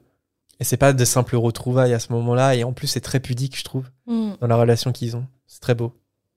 Et puis euh, le, le lien de Rémus avec les mange-morts est plus évident à faire, en tout cas, que celui de, de Petit Gros que avec les mange-morts. Ouais. Enfin, plus évident. Moi, il me paraît plus évident, en tout cas, à faire du, du fait que Greyback appartienne, euh, appartienne aux troupes euh, de, de Voldemort et que c'est lui qui est à l'origine de la transformation de Rémus, etc. Donc, il y a déjà un lien entre ces deux personnages. Ouais, exact. Le garou qui fonctionne en meute, et enfin, c'est un tout. Bref. pardon. Oui, est-ce que son côté loup-garou a pris le dessus sur son côté humain et l'a poussé à trahir Ouais, je vois. C'est c'est pour ça, là, c'est hyper cohérent qu'il qu'il pense à ça. Et en effet, c'est très émouvant de voir que euh, il se réconcilie de cette façon-là. Ouais, puis je pense que Sirius, pendant ses 12 ans euh, à Azkaban, il a eu le temps aussi de, de ruminer le fait qu'il soupçonnait euh, Lupin. Et euh, ça doit être très dur, en plus, sans aucun moyen de communication. C'est-à-dire qu'il a, il a jamais pu demander pardon à Lupin de, de l'avoir soupçonné à tort. Et là, il a enfin l'occasion de le faire. J'ai- J'aime bien parce qu'il y a des trucs très forts euh, en émotion qui se passent et en même temps, c'est très pudique, un peu comme euh, le, le regard que tu viens de décrire, euh, Marina. Mm. c'est d'un regard, Harry fait comprendre à, à son parrain qu'il le croit et qu'il l'accepte en tant que parrain. Enfin, il se passe des trucs super forts en fait, et c'est très pudique. J'aime beaucoup. En fait, il n'y a pas forcément des paroles en fait, Non, pour ouais, faire ouais. comprendre leur émotion dans, dans cette situation hyper pesante. C'est pour ça que nous allons faire une minute de silence en podcast. Très long. Peter Pettigrew, conscient de ce, que, de ce qui l'attend, essaie de convaincre Ron, son maître, avec qui il avait dormi tant de fois, de le protéger en souvenir de leurs années ensemble, mais sans succès. Il tente ensuite auprès d'Hermione, la raisonnable Hermione, mais même celle-ci recule d'horreur. Puis, dans une ultime tentative de sauver sa vie, il supplie Harry. Après tout, James et Lily n'auraient pas voulu qu'il le tue. Devant ce manque de respect envers Lily et James, Sirius explose de colère. Comment ose-t-il s'adresser à Harry alors qu'il a livré ses parents à Voldemort? Peter essaye de se justifier en lui expliquant ô combien c'était compliqué de s'opposer à Voldemort et qu'il n'avait rien à gagner en s'opposant à lui. Mais rien à gagner en s'opposant à lui? Mais il aurait dû mourir au lieu de trahir ses amis, au lieu de livrer des informations à Voldemort. Alors que Sirius et Lupin soulèvent leurs baguettes prêts à sévir, Harry les arrête. Son père n'aurait jamais voulu que ses deux meilleurs amis deviennent des tueurs à cause de lui. La seule chose que Peter mérite, c'est d'aller à Azkaban. Lupin ligote alors euh, Peter à l'aide de sa baguette, mais il prévient Harry que la mort le rattraperait si jamais il décide de se transformer en rat. Vous pensez que James aurait vraiment épargné la vie de Pettigrew J'ai réfléchi Comme le à dit ça Harry. tout à l'heure. Et ça dépend, le James... euh, Je sais pas comment James a vraiment évolué en tant qu'adulte, en fait. Mhm. Le J- S'il avait gardé sa même mentalité qu'adolescent, je pense, je pense qu'il aurait tué euh, Pettigrew. Mais je sais pas comment il a évolué euh, en étant adulte. Missette, t'as une, une idée? Bah, en fait, on connaît assez peu de James, je trouve. Mhm. Et que par ce- son côté. euh, euh, euh, comment? Je cherche mon mot, je vais pas le trouver, ça va m'énerver. En fait, on... non mais. ça- Petit ça con. m'arrive Arrogant. Arrogant, hein. Bah, non, mais c'est ça, il est arrogant. Et puis on connaît que son côté. euh, euh, je... Ah, zut, harceleur. Voilà. Ah, Oui, oui, allez. ouais. Euh, on connaît que ce côté euh, mauvais, entre guillemets, de sa personnalité. Et c'est pas un, un caractère de quelqu'un qui serait capable de tuer. Enfin, on parle pas juste de, de filer un point à quelqu'un, quoi. C'est c'est autre chose. Dans un contexte de guerre, j'imagine assez mal ce personnage qui a peur de mourir à cause de l'ordre de mort, tuer quelqu'un, euh, tuer un ami. Euh, je, je, je sais pas, ça me. Il y a quand même une notion de la justice globalement chez les Potter qui fait qu'à mon avis, il l'aurait livré au détraqueur.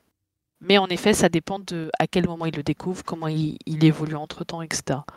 Ouais, c'est Et ça. puis il y a ouais. Lily. En fait, c'est surtout que je me dis, Lily aurait empêché James de le faire, et du coup, James ne l'aurait pas fait.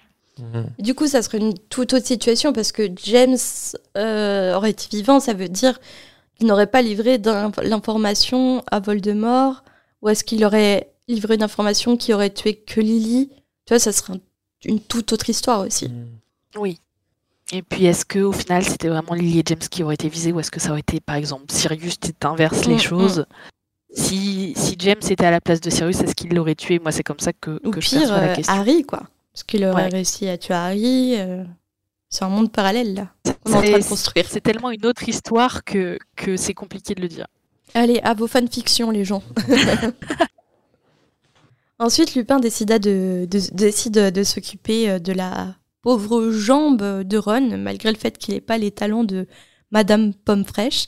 Il arrive euh, à faire apparaître une attelle sur euh, la jambe de Ron qui paraît quand même euh, arriver à lui apaiser sa douleur. Et pour le professeur Rogue, un mobilicorpus permet de sou- Ah. le soulever dans les airs pour le transporter jusqu'à Poudlard sans le réveiller. J'ai juste euh, sur un, un truc sur euh, le sortilège que Lupin utilise pour la telle. Il utilise un. Le sortilège, c'est Ferula. Mhm. Et j'étais un petit peu regardé parce que je crois que c'est la seule fois où. Ouais, c'est un peu particulier, donc. euh, Enfin, disons spécifique. Donc, euh, je crois pas que le sortilège sera euh, réutilisé par la suite. Et en fait, j'ai été voir Ferula, ce que ça voulait dire. Je sais pas si vous savez. Non. Vous avez pas fait de latin? Alors, Euh, si, mais pas assez. ouais, non, parce que là, c'est quand même assez, assez particulier. En fait, ferula, ça signifie bâton en latin et ça peut être dérivé de ferro qui veut dire porter. Donc, euh, encore une fois, rien n'est laissé au hasard. Et aussi, il y a une expression dans la langue française qui dit être sous la férule de quelqu'un. Est-ce que vous savez ce que ça signifie? Et c'est lié. Pour moi, c'est être sous. euh, Ah Sous son influence? euh, Ouais, sous son influence, je cherchais le mot, merci. Sous son commandement, presque. Ouais, c'est ça, ouais, c'est ça. C'est exactement ça. En fait, ça veut dire. euh, Plus qu'influence. ça, ça- ça signifie qu'il y a quelqu'un d'autre qui exerce une autorité sur nous, une autorité qui est très forte et brutale. Mhm. Être sous la férule de quelqu'un. T'es mené à la baguette. Ouais, c'est ça.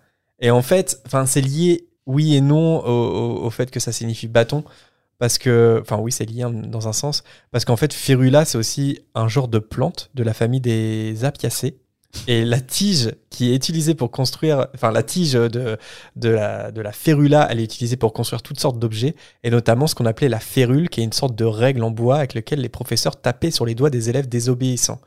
Ah, c'est là- le bon temps de l'éducation nationale. D'où l'expression être sous la férule de quelqu'un. Tu es sous la férule de ton professeur et tu peux être sous la férule de quelqu'un d'autre, en fait, voilà, euh, par extension. Petit point étymologique parce que j'aime beaucoup ça. Afin qu'il puisse ramener Peter Pettigrew en toute sécurité, Lupin et Ron s'enchaînent à lui. Dans le chapitre, euh, elle précise que Ron se porte bénévole pour être attaché à, à Peter parce que Euh, c'est comme s'il se sentait coupable en fait d'avoir, euh, enfin je l'ai ressenti comme ça, de cette fait berner. de s'être fait berner et d'avoir protégé pendant aussi longtemps Peter Pettigrew. Ça peut se comprendre.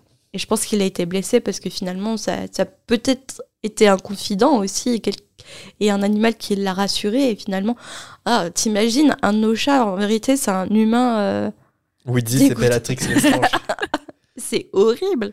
Widzi, c'est ombrage. Je pense à toutes les fois où il était dans la salle de bain avec toi et tout. Enfin, c'est terrible. Oh. ah oui, dis, tu caches bien ton jeu. Ouais. Mhm. Et puis je pense qu'il se sent aussi coupable de pas l'avoir vu que c'est un humain pendant 12 ans, t'imagines? En même temps, vu qu'il restait sous sa forme de chat, euh, de, de rat, euh, De rat. c'est compliqué de deviner. Et donc c'est ainsi que Patenron ouvre la voie à toute cette joyeuse troupe.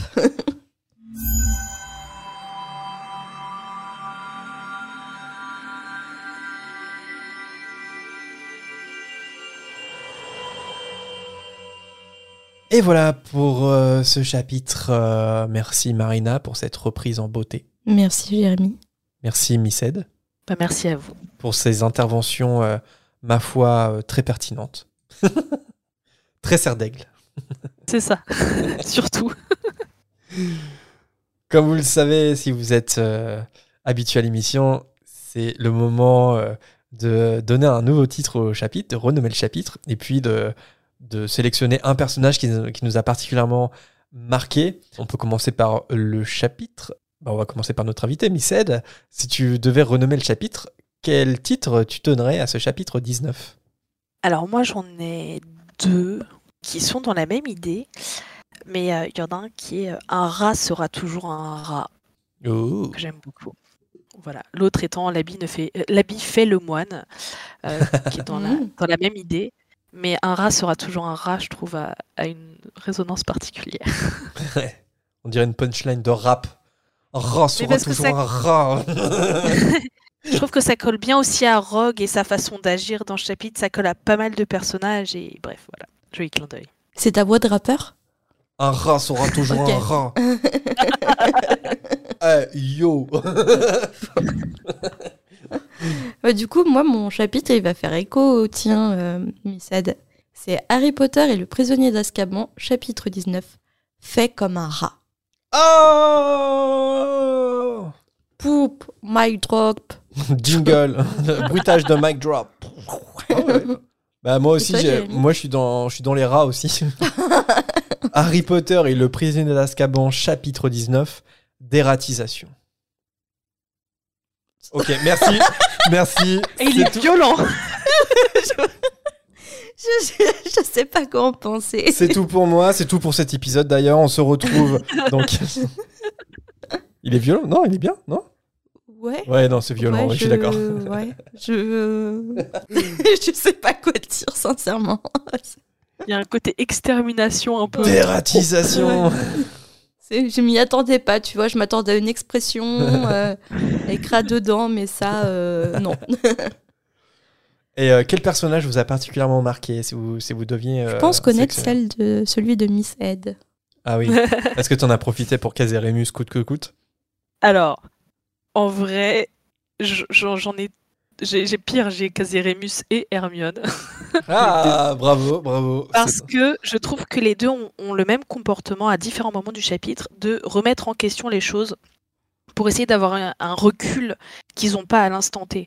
Ou Hermione au début qui pose des, qui, qui essaie de, de calmer euh, Séverus en lui disant mais si c'était pas ça, si jamais, et de, de remettre vachement les choses en question.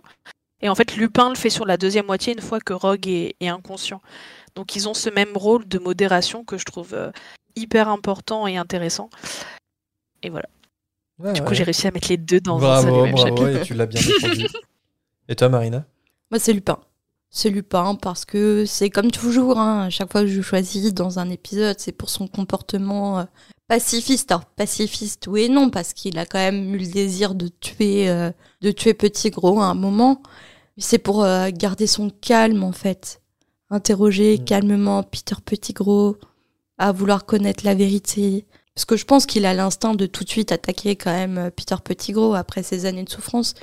Mais c'est la maîtrise de soi, en fait, qu'il a et, euh, et j'apprécie ce personnage à chaque fois pour, pour ça.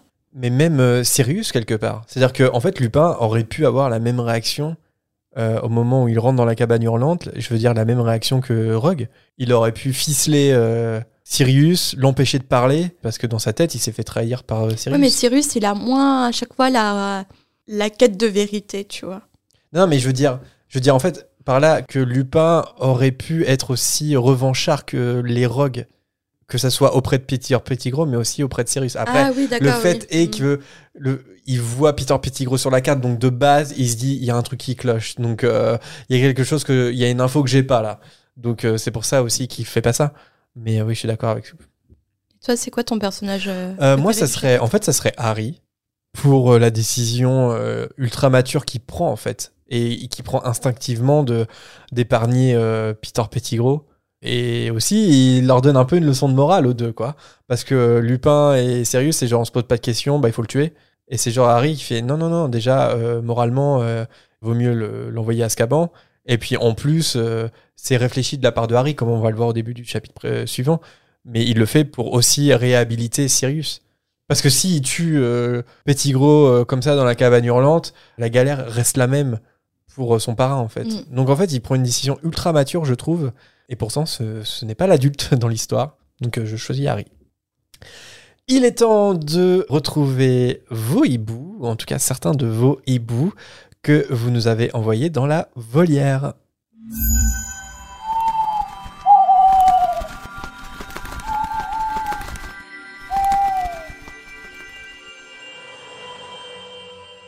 Et on commence tout de suite avec le premier hibou sonore qui est signé Sandrine. Salut la fréquence et, votre, et vos invités. Euh, euh, donc euh, je me présente, je m'appelle Sandrine, j'ai 12 ans et je suis serpentard. Euh, je suis potterière depuis euh, mes 8 ans. Euh, et j'avais une question qui me tourmente par rapport aux baguettes. Quand Ron donne la baguette à Harry, la baguette qu'il a dérobée au rafleur, et que Harry désarme Drago avec la baguette de Ron, Ron la baguette de Drago appartient à Harry. Pourquoi elle n'appartiendrait pas à Ron, vu que la baguette qui l'a désarmée, c'est celle de Ron? Voilà, cette question me tourmente depuis euh, plusieurs mois. J'adore votre, votre podcast et c'est grâce à vous que j'ai découvert les podcasts et merci beaucoup. Gros bisous Merci Sandrine pour euh, ton hibou. On va essayer de cesser que tu sois tourmentée. Oui, j'aime cette- le fait qu'à 12 ans, tu utilises le mot tourmente. et tu dois lire beaucoup, je pense. Bah, je sais pas, mais moi je dirais tout simplement que, en fait, c'est parce que c'est le sorcier qui désarme qui hérite de la baguette subtilisée, et peu importe euh, la baguette euh, utilisée, en fait, qu'elle lui appartienne ou non. Je le vois comme ça. En fait, par exemple, Drago, il serait devenu maître de la baguette de Suro, même s'il avait utilisé une autre baguette que la sienne pour désarmer Dumbledore. Ce qui compte, c'est pas l'allégeance de la baguette, c'est ce qui compte, c'est le sorcier qui désarme. Je le vois comme ça, euh, donc euh, je sais pas si vous êtes euh, d'accord ou non avec ça. Je suis pas d'accord avec toi, mais par pur principe de pas être d'accord avec toi. tu vas tourmenter Sandrine, Marina. Je suis plutôt d'accord avec, euh, avec toi, Jérémy, mais en plus, euh, j'ai un doute sur le fait que la baguette appartienne même à Rome, parce qu'il l'a subtilisée, mais à aucun moment on dit qu'il a désarmé le rafleur. Donc pour moi, la baguette, elle appartient encore au rafleur même. Hmm. Donc dans ce cas, ça voudrait dire que si c'est la baguette, la baguette de Drago appartient au rafleur, et là, ça devient mais monstrueux en termes de tourment. Ouais, ouais. C'est pour ça que je pense que c'est c'est surtout le sorcier qui lance le sortilège qui compte, pas la baguette. Sinon, sinon, ça peut vite être compliqué, même si la plupart des sorciers utilisent leur propre baguette. Bon, là, on a un exemple où ça n'arrive pas, et pourtant, ça, ça change pas la donne. Donc, euh, j'imagine que, en tout cas, dans, dans la tête de le- de l'auteur, c'est comme ça. Nous passons au hibou sonore de Camille. Salut la fréquence, c'est Camille. À ma dernière lecture, j'ai vu d'un nouvel œil la lycanthropie de Rémus Lupin. En effet, la culpabilité et la honte qu'il a vis-à-vis de ses métamorphoses, le fait qu'il s'éloigne des personnes saines de peur de les contaminer, la transmission par le sang et sa crainte de transmettre la maladie à son enfant à naître. Et si JK ne faisait pas une métaphore du virus du sida? Je voulais savoir si j'étais le seul à avoir cette impression et ce que vous en pensiez? En tout cas, je suis toujours très heureux de vous écouter en travaillant dans mes vignes ou sur mon tracteur. Vous apportez un peu de magie à mon quotidien. À très bientôt Merci Camille. Alors, qu'est-ce que vous pensez de la question de Camille? Je dis beaucoup Camille. Bah, déjà, Camille, c'est un super prénom pour un garçon, pardon, je kiffe. hein. Euh, mais moi, j'ai un avis parce que je vous l'ai dit au tout début, je suis euh, fan de lycanthropie, même en dehors du monde d'HP. Et du coup, c'est un truc qui existe depuis la mythologie grecque, en fait, qui n'a rien à voir avec Harry Potter, ni vraiment tout à fait la magie, etc. Et je pense que si c'était vraiment une, euh, une métaphore du virus du VIH, il se poserait d'autres questions. Par exemple, le fait d'avoir un enfant, ne serait-ce qu'avec Tonks, ne lui pose pas de problème. Enfin, ne lui pose pas de problème. Oui, mais pas dans l'idée de transmettre potentiellement son virus. À aucun moment, il se pose la question de transmettre la lycanthropie ou pas à Tonks. en faisant cet enfant qui était dit. Et du coup, je pense que c'est plus une métaphore globale des, maladies qu'on peut attraper euh, de type viral, mais ça pourrait tout aussi bien être une métaphore du Covid euh, si on voulait. Euh, je pense qu'on y voit un peu tous euh, ce qu'on veut derrière, mais je suis pas sûre que ce soit spécialement ciblé sur le VIH, personnellement. Mais l'idée est intéressante, ça reste une bonne théorie. Oui, c'est que ça, ça marche pas à tous les niveaux. ouais. Parce que Ouais. dans le cas de, de Teddy, Rémus, il a peur de le transmettre à son enfant, mais pas à sa femme. ce qui, ce qui, là, là, pour le coup, ça marche pas à ce niveau-là. Mais non, ouais, je pense que la métaphore, de façon générale, elle fonctionne. Et d'ailleurs, euh, Rowling, elle s'est elle-même exprimée euh, là-dessus. Rowling, elle, s'est- elle- elle- en fait, elle a commenté cette métaphore sur, euh, sur Pottermore, sur l'article sur Rémus, euh, sur Feu Pottermore. Là, je la cite, elle avait dit La lycanthropie de Lupin était une métaphore de ces maladies qui stigmatisent ceux qui en sont atteints, comme le sida et le VIH. Toutes sortes de superstitions entourent les maladies du sang, sans doute à cause du tabou sur le sang lui-même. Donc voilà, elle, elle, y a pensé aussi, entre guillemets. Alors, ce qui est un peu curieux dans comment elle le présente, c'est que on a l'impression qu'elle distingue le sida et le VIH. Alors que, euh, sauf erreur de ma part, euh, le VIH, enfin, je veux dire, le, sida est la maladie qui découle du VIH, donc euh, l'un est la conséquence de l'autre et pas deux choses différentes.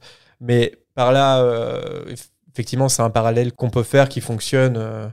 Et on en a beaucoup parlé de, Lupin qui souffre de dépression, qui souffre aussi euh, euh, de l'isolement. Et justement, dans tout cet article de Pottermore qui raconte la vie de Lupin, on peut voir à quel point la lycanthropie, un, le stigmatise, et deux, lui a empêché euh, d'avoir d'avoir une vie normale, ou en tout cas, il a dû lutter pour avoir une vie normale. Parce que, en fait, d'avoir une vie normale, ce n'est pas impossible. On n'est pas non plus dans une, dans une espèce de, pessimisme comme ça de, de la lycanthropie et plus largement de la maladie. C'est possible, mais euh, il, a dû, il a dû batailler. Et donc, euh, bah ouais, euh, Rowling en a parlé elle-même, donc je pense que la métaphore peut fonctionner, quoi. Ouais, je pense que ça va plus loin que ça, mais oui, mais par contre, la transmission que subit Lupin n'est pas sanguine en fait. C'est là-dessus où je me dis, c'est une morsure, c'est pas une transmission de sang. Non, ouais. Euh, Les griffures que Bill peut ressentir, oui, lui euh, saigne, mais c'est pas le cas de, de Greyback en face. Donc c'est là-dessus où j'aurais tendance à nuancer, à dire que c'est c'est une métaphore très très générale et pas euh, poussée dans le détail Non, de du sang, euh, cette ouais, ouais, maladie en particulier. Mais en effet, si c'est un regroupement de toutes les maladies euh, euh, sanguines ou, euh, ou transmissibles, en tout cas par euh, des fluides, on va dire, euh, là oui, ça colle un peu mieux, je trouve. Tout à fait d'accord. Ça, c'est le côté microbiologiste. Bah oui. Et nous passons au hibou sonore de Mélanie. Coucou la fréquence. Euh, ben, j'étais en- encore en train de vous écouter en voiture, comme à mon habitude. Vous passez plein de trajets de voiture euh, avec moi et c'est super agréable. Euh, vous me tenez compagnie et euh, merci pour ça. Et là, j'étais en train d'écouter l'épisode sur la carte du maraudeur. Et dans la volière, vous avez eu une question concernant les Horcruxes qui m'a fait me poser moi aussi une question que je m'étais jamais encore posée. Peut-être que la réponse a déjà été donnée, peut-être que j'ai pas compris quelque chose. Mais j'espère que vous allez pouvoir m'éclairer. En fait, je me demande euh, comment ça se fait que Voldemort puisse euh, tenter de tuer Harry dans la forêt interdite et du coup, de ce fait, euh, tuer l'Orcrux qui est en Harry avec un Avada Kedavra, alors que normalement, pour détruire les Horcruxes, c'est vraiment avec soit des artefacts très puissants et et et euh, ou alors des sorts euh, mais avec très peu il y a très peu de moyens en fait de tuer des de détruire des Horcruxes.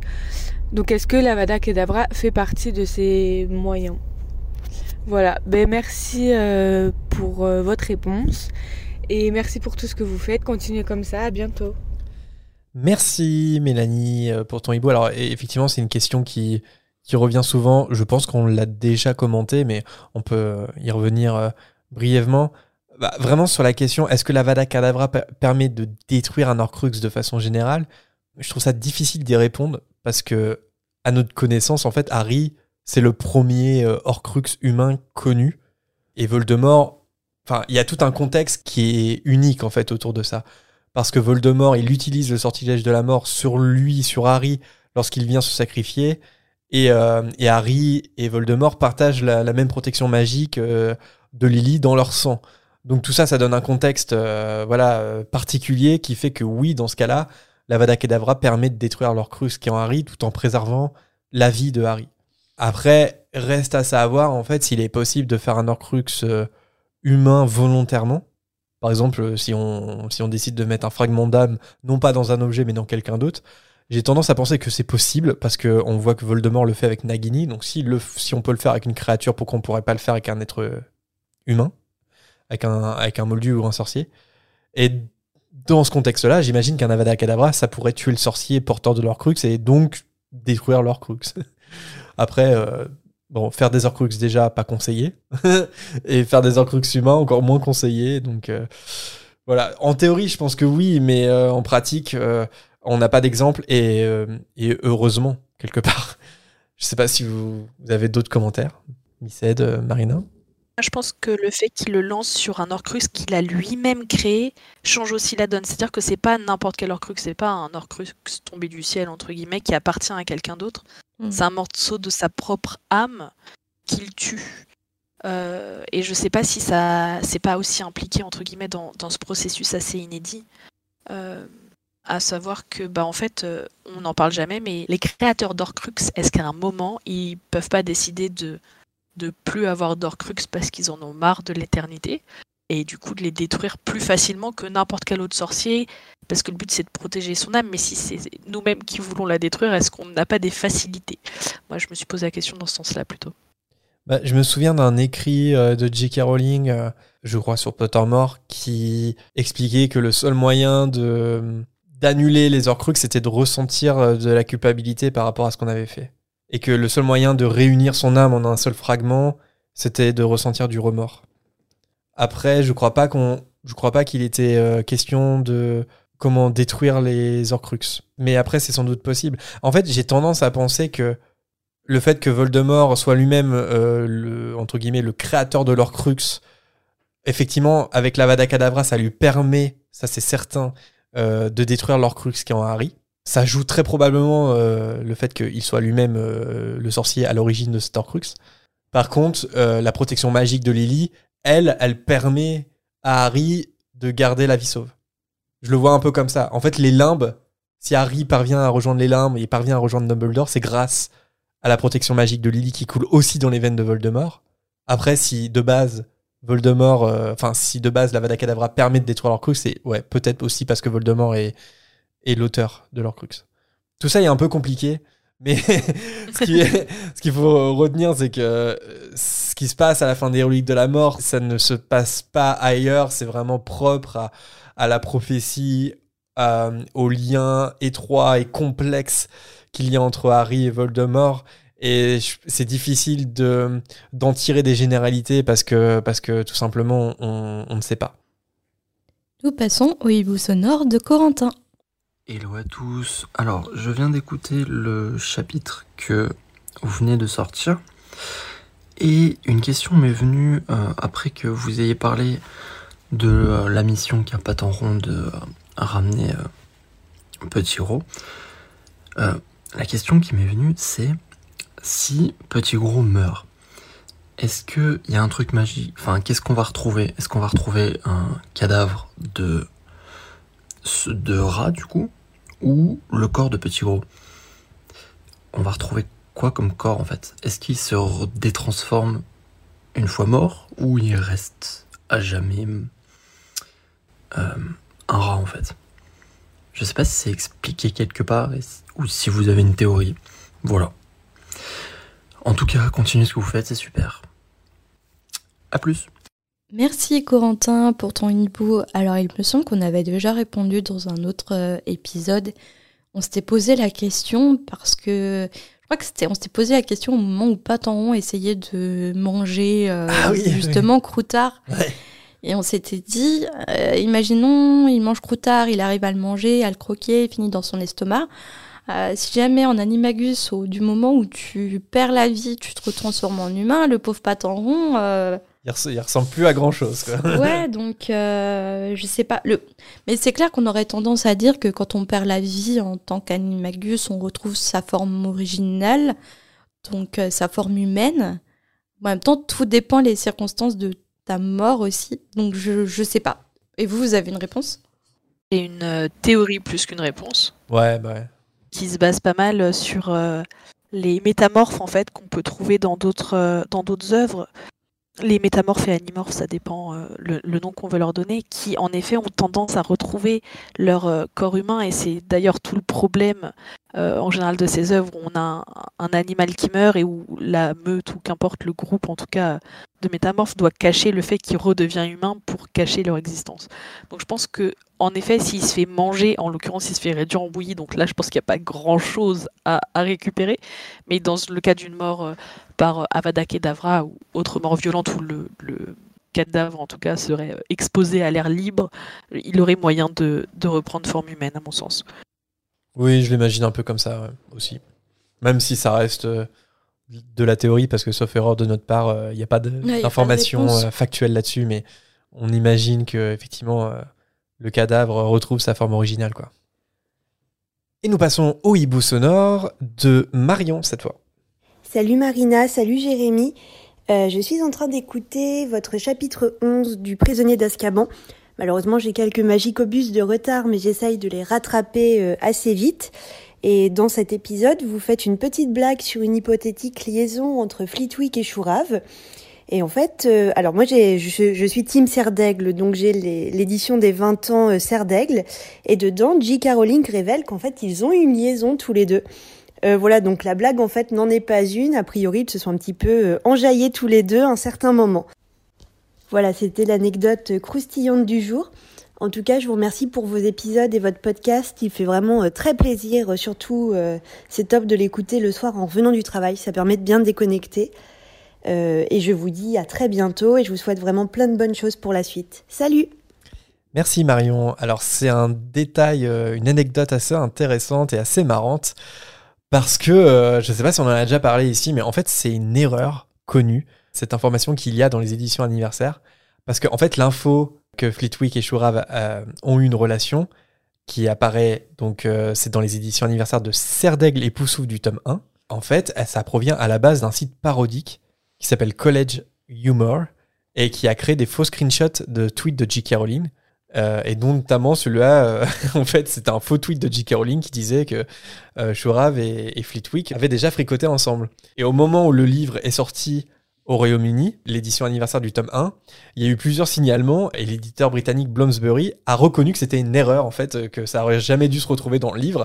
Et euh, le texte, en fait, il a été corrigé dans les réimpressions ensuite, anglaises. Sauf que ce qui est fou, c'est que l'erreur, eh ben, elle apparaît dans l'édition française. C'est-à-dire qu'ils n'ont pas changé ça pour l'édition française. Je ne sais pas pour les autres traductions, mais euh, reste que bah, nous, euh, dans les éditions anniversaires euh, en français du tome 1, cette information, elle apparaît toujours, même dans les, même dans les derniers tirages. Donc, est-ce que c'est une information officielle ou pas? J'ai envie de dire aux fans de choisir. vous, aviez, vous, vous connaissiez déjà cette anecdote non. ou pas? Non, enfin, ça me dit quelque chose, mais T'as déjà dû me raconter, je pense, euh, l'anecdote, mais euh, non, je je m'en souvenais plus. Mais ça veut dire que J.K. Rowling, alors, elle a pas eu. Euh, non. Elle a pas regardé le livre, elle a pas participé aux anecdotes et tout ça, ça veut dire? Non, le contenu additionnel, elle l'a pas validé. Ok. Et justement, c'est marrant parce que c'est venu rajouter une brique au débat euh, Pottermore, qu'est-ce qui est de J.K. Rowling, qu'est-ce qui ne Mm. l'est pas? Parce que si J.K. Rowling était très impliquée au début, elle l'a été de moins en moins par la suite. Et euh, si bien que euh, la grande majorité des contenus qui étaient créés sur Pottermore n'étaient pas des textes de J.K. Rowling. Et là, le fait que ça se retrouve euh, imprimé sur euh, papier, quoi, dans, dans un exemplaire d'Harry Potter, ça a mis en, en, évidence le fait que, bah, effectivement, euh, Pottermore, euh, c'est plus vraiment euh, sourcé euh, par l'auteur, quoi.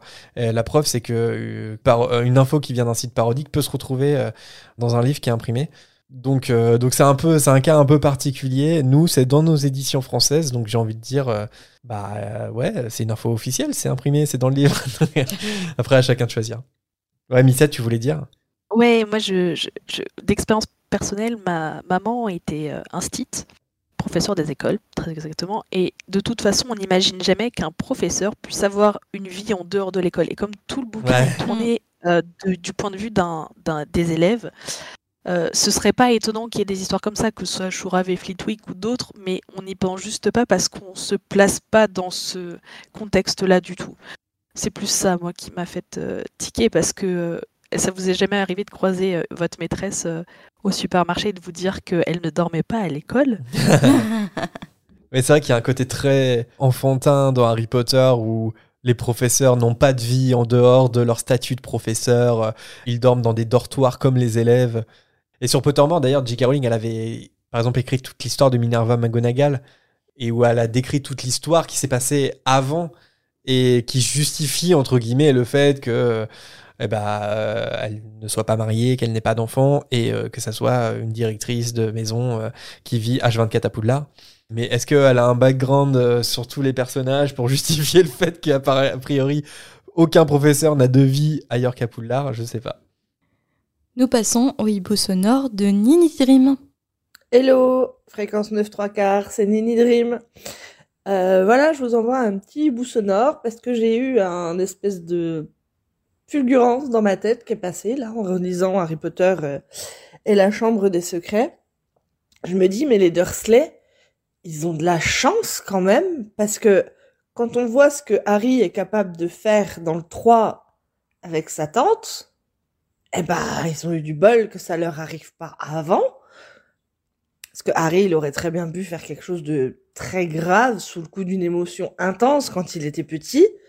Enfin, je veux dire, il arrive sur le toit de son collège, de sa, de son école primaire, euh, quand euh, Dursley lui court après, euh, il fait repousser ses cheveux en une nuit, il rétrécit un pull, mais enfin, vu l'âge qu'il avait, il aurait très bien pu faire quelque chose de très très grave en fait.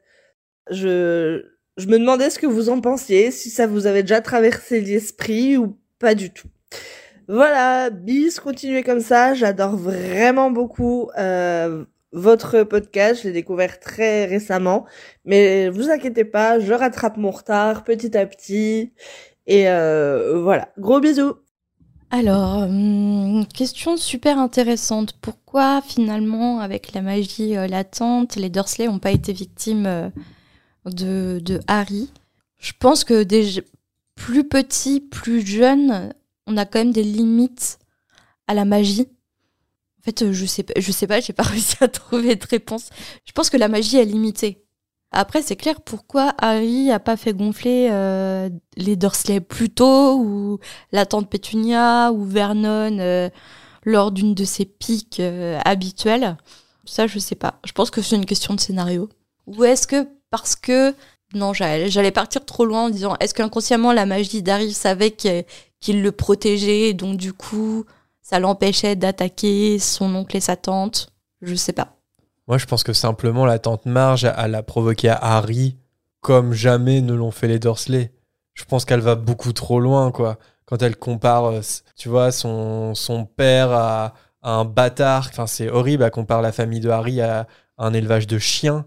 Je veux dire, les Dursley sont horribles, mais ils ont jamais tenu des propos qui vont jusque-là. Dépasser cette limite. Et je pense que la tante Marge, elle fait péter un câble à Harry, comme jamais les Dursley ont fait péter un câble à Harry, en fait. Et là, elle a, a été trop loin, et Harry euh, la gonfle comme un ballon.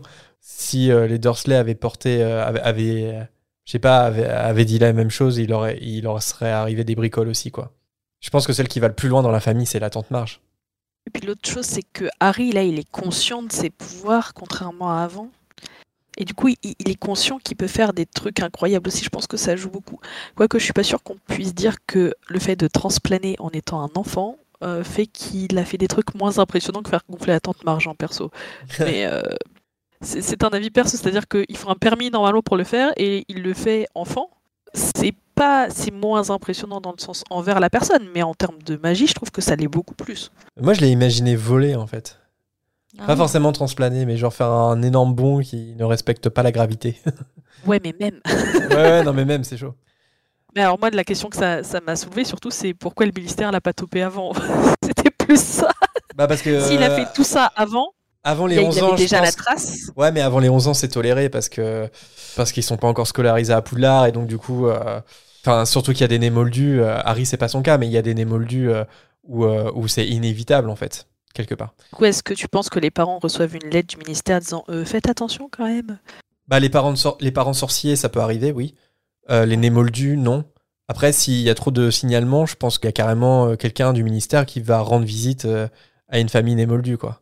Pour dire, bon, bah écoutez, votre enfant, il n'a pas encore 11 ans.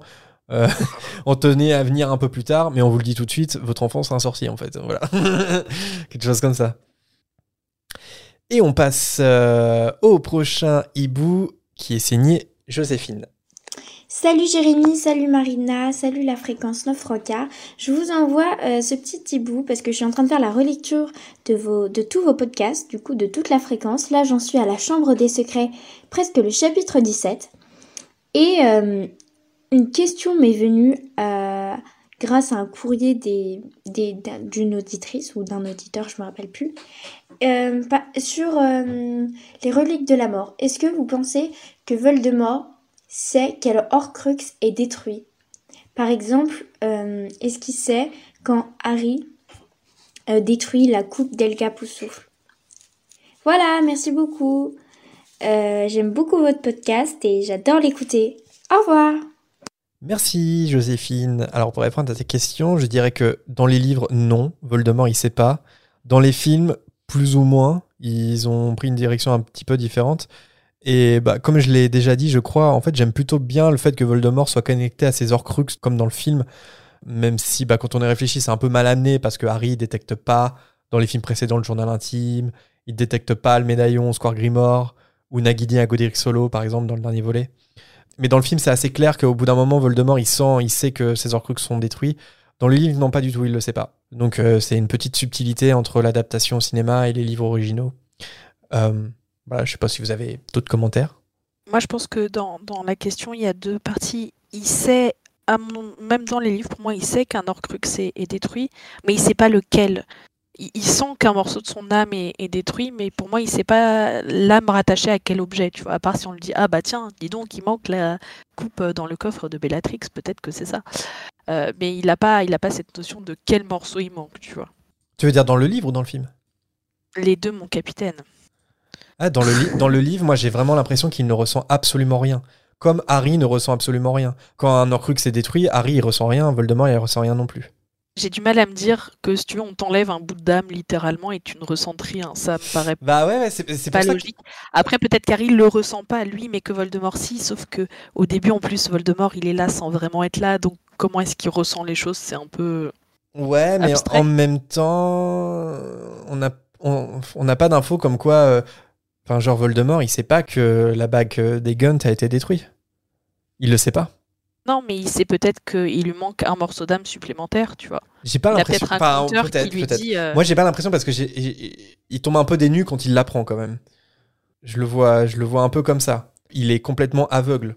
C'est-à-dire que quand il apprend qu'ils sont après ses Horcruxes, il file direct à la, à la grotte. euh, avant qu'il l'apprenne, j'ai l'impression qu'il a aucune idée de, de ce qu'ils sont en train de faire et de ce qui a déjà Est-ce- été fait. Donc, euh, Est-ce que c'est pas parce que son âme est déjà tellement dégradée qu'en fait, le hein. fait de- de- d'en perdre un morceau, il s'en rend pas forcément compte que c'est ça? Ouais, peut-être. En tout Je cas, le- les films ont, euh, ont décidé, enfin, sont entre guillemets d'accord avec toi, c'est qu'ils ont, ils ont décidé de créer vraiment un lien, ce que je trouve assez logique. Après, c'est pas 100% assumé, enfin, c'est pas, enfin, bref, il y a des petits trucs un peu bizarres dans le film. Ouais, il y a une petite différence. Et nous passons au dernier hibou sonore d'Oriane. Salut euh, Jérémy et Marina.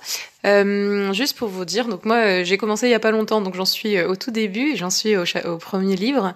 Et quand vous avez parlé des différentes maisons dans lesquelles étaient envoyés euh, les personnages, pour Peter Pettigrew, vous vous avez pas compris pourquoi il s'était envoyé à Gryffondor. Et moi je pense qu'en fait que le petit Peter Pettigrew de 11 ans, euh, il devait pas être déjà si méchant. Et je pense qu'il avait vraiment envie d'être avec ses amis et que et au final en plus il va quand même sauver Harry et c'est ce qui va le tuer en fait à la fin quand il quand il va euh, libérer Harry de chez les Malfoy. Donc je pense qu'il y a ce côté-là euh, chez lui. Et après euh, et après concernant Luna, moi j'avais entendu enfin moi je suis team Serdaigle là, wouhou Et je trouve que dans la maison Serdaigle, il n'y a pas que l'intelligence, c'est l'intelligence, c'est la rêverie et Luna est clairement une fille qui rêve, elle a des idées de de fou et je pense que cette maison au contraire lui va hyper bien. Parce que parce qu'en fait elle est elle, est elle c'est une magicienne accomplie dans dans la fin dans sa folie et de son père aussi de toujours aller dans la côté de la magie la plus folle et donc c'est vraiment le côté rêveur que peuvent avoir euh, les serres d'aigle quoi Voilà, c'était tout. Merci beaucoup. Merci pour votre podcast. Ça me fait très bizarre de vous parler en vocal alors que vous n'avez jamais entendu ma voix. Et moi, je vous entends tous les jours et c'est un vrai plaisir. Merci Oriane pour ton hibou sonore. Est-ce que Peter méritait-il d'être réparti à Gryffondor à 11 ans.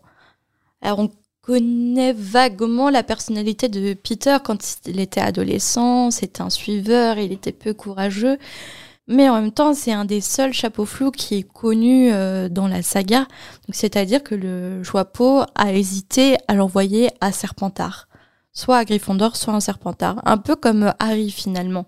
Est-ce qu'au fond de lui, il avait la volonté de, de, faire ses preuves et donc le courage d'aller à Gryffondor pour, euh, pour montrer qui il était vraiment? Et du coup, c'est ce qui a permis au Choixpeau de, de l'emmener vers cette maison au lieu de, de Serpentard.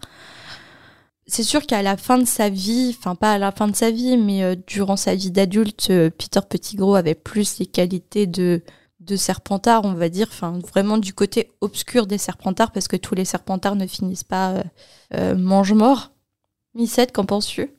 Euh, Alors, sur cette partie-là, pour moi, en fait, euh, c'est terrible à dire, je vais dire une horreur. Euh, Peter Pettigrew, pour moi, c'est un pouf souffle. Vaguement un Serpentard, mais pas un Gryffondor. Et, euh, et je pense juste aussi qu'il y a un côté... euh, c'est pratique d'avoir une bande de potes, scénaristiquement parlant, qui viennent de la même maison. Oui, oui, oui. Euh, et il y a sans doute euh, d'autres explications, etc. Mais j'avoue que sur celui-là, j'ai pas beaucoup de théories.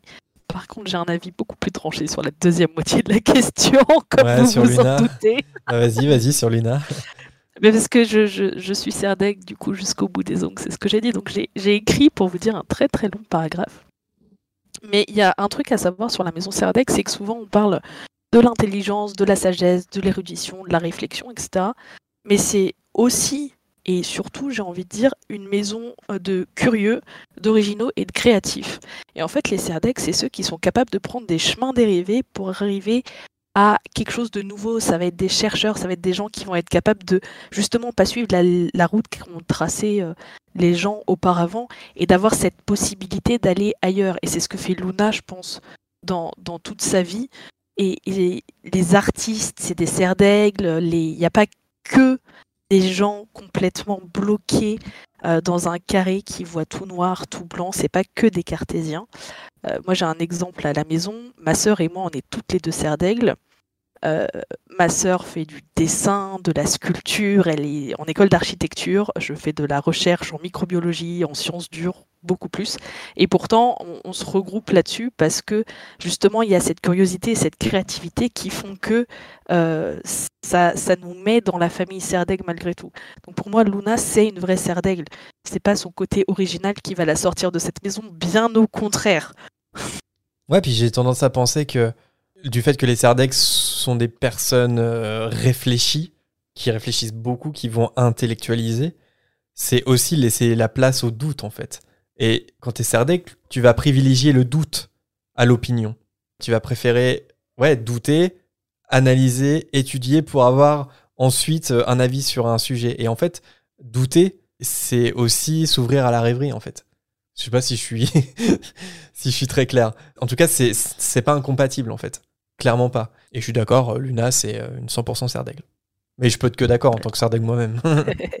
Non mais parce que souvent on oublie que chaque maison a, a deux revers à, à sa médaille Ouais. et je pense que ça c'est le revers de Serdaigle. Euh, j'avais écrit un truc, ouais j'avais mis une métaphore que je trouve trop bien, euh, passionnée de mythologie grecque que je suis. Euh, mythologie grecque, on a deux dieux de la guerre, on a Athéna d'un côté, Arès de l'autre. On a Athéna la stratège de la guerre et Arès la guerre violente et pourtant ils se regroupent sous une seule et même bannière qui est qui, qui est dieu et déesse de la guerre. En fait, Serdaigle, c'est la même chose. C'est d'un côté les sages et les érudits et de l'autre côté les créatifs et les curieux, voire les, les deux en même temps. Mhm. Tout à fait, tout à fait. Luna au bon endroit. Bon, et bien c'est terminé pour euh, cette euh, volière. Alors comme il y a eu une pause euh, depuis le dernier enregistrement, le stock de hibou est bien chargé. Donc si vous nous avez contacté à partir du mois d'avril, oui oui le mois d'avril, eh bien ce n'est pas impossible que votre vocal soit diffusé dans le prochain chapitre. Malheureusement, on ne peut pas tout diffuser, alors on tient à remercier Léa pour son hibou sur les épouvantards, Juliette du Québec à propos du voile au département des mystères, Marie sur le miroir du Rized, ou encore Hugo pour son vocal sur Percy, à Alexandre qui réagissait au débat sur les tatouages de Wagner, à Pierre, à Tiffaine, à Étienne du Québec également, à Clovis, à Pauline pour son message sur la tante Marge et à Artus pour ses questions sur les nez moldus. Si vous n'avez pas été cité, n'hésitez pas à nous envoyer à nouveau un hibou sonore, bien sûr.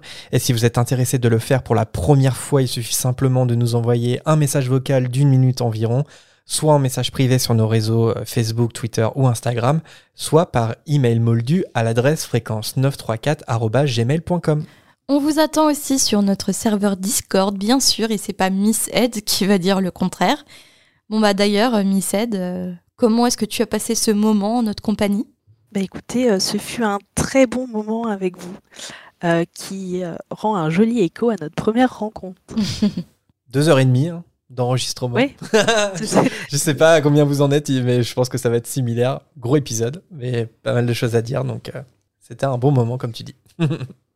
En tout cas, si vous souhaitez accéder au serveur ou rejoindre nos réseaux et euh, que vous êtes un peu perdu, vous retrouverez en description l'ensemble des portes loin qui peuvent vous intéresser. Et si vous souhaitez vous aussi participer à une future émission en candidatant sur Discord, laissez-vous guider par les instructions et autrement, avec les préfets, on sera ravis de vous accompagner en cas de besoin. Si vous découvrez le podcast, sachez aussi que l'émission est accessible d'à peu près toutes les plateformes d'écoute, sauf Spotify pour le tome 2 en ce moment, comme on l'a dit en introduction, hashtag SpotifyGate. Mais autrement, vous pouvez retrouver l'émission en intégralité sur Deezer, Podcast Addict, Apple Podcast, YouTube et bien d'autres encore. Et comme d'habitude, on conclut avec les tipeurs du moment qui soutiennent notre podcast avec quelques galions. Un grand merci à Corsetilou, Yurad, Lolax, Mugiwara, Yund, Laritmancière, Clara, Chloé, S. Charlotte, Camille, Lucie, Louison, Aurélien, Kimi Duck, Mathilde et Miss Boukine. Pas mal d'entre vous êtes présents depuis un paquet de moments, donc on peut que vous remercier pour euh, votre fidélité, même pendant nos moments d'inactivité. Et si jamais vous voulez soutenir aussi la fréquence, le lien du Tipeee est facilement retrouvable dans la description une nouvelle fois. Le prochain chapitre s'intitulera Le baiser du détraqueur. Alors nous aussi, on vous embrasse, mais un peu plus chaleureusement que les détraqueurs, c'est promis. On a déjà de vous retrouver. Salut Miced, salut à tous et à bientôt. À très vite.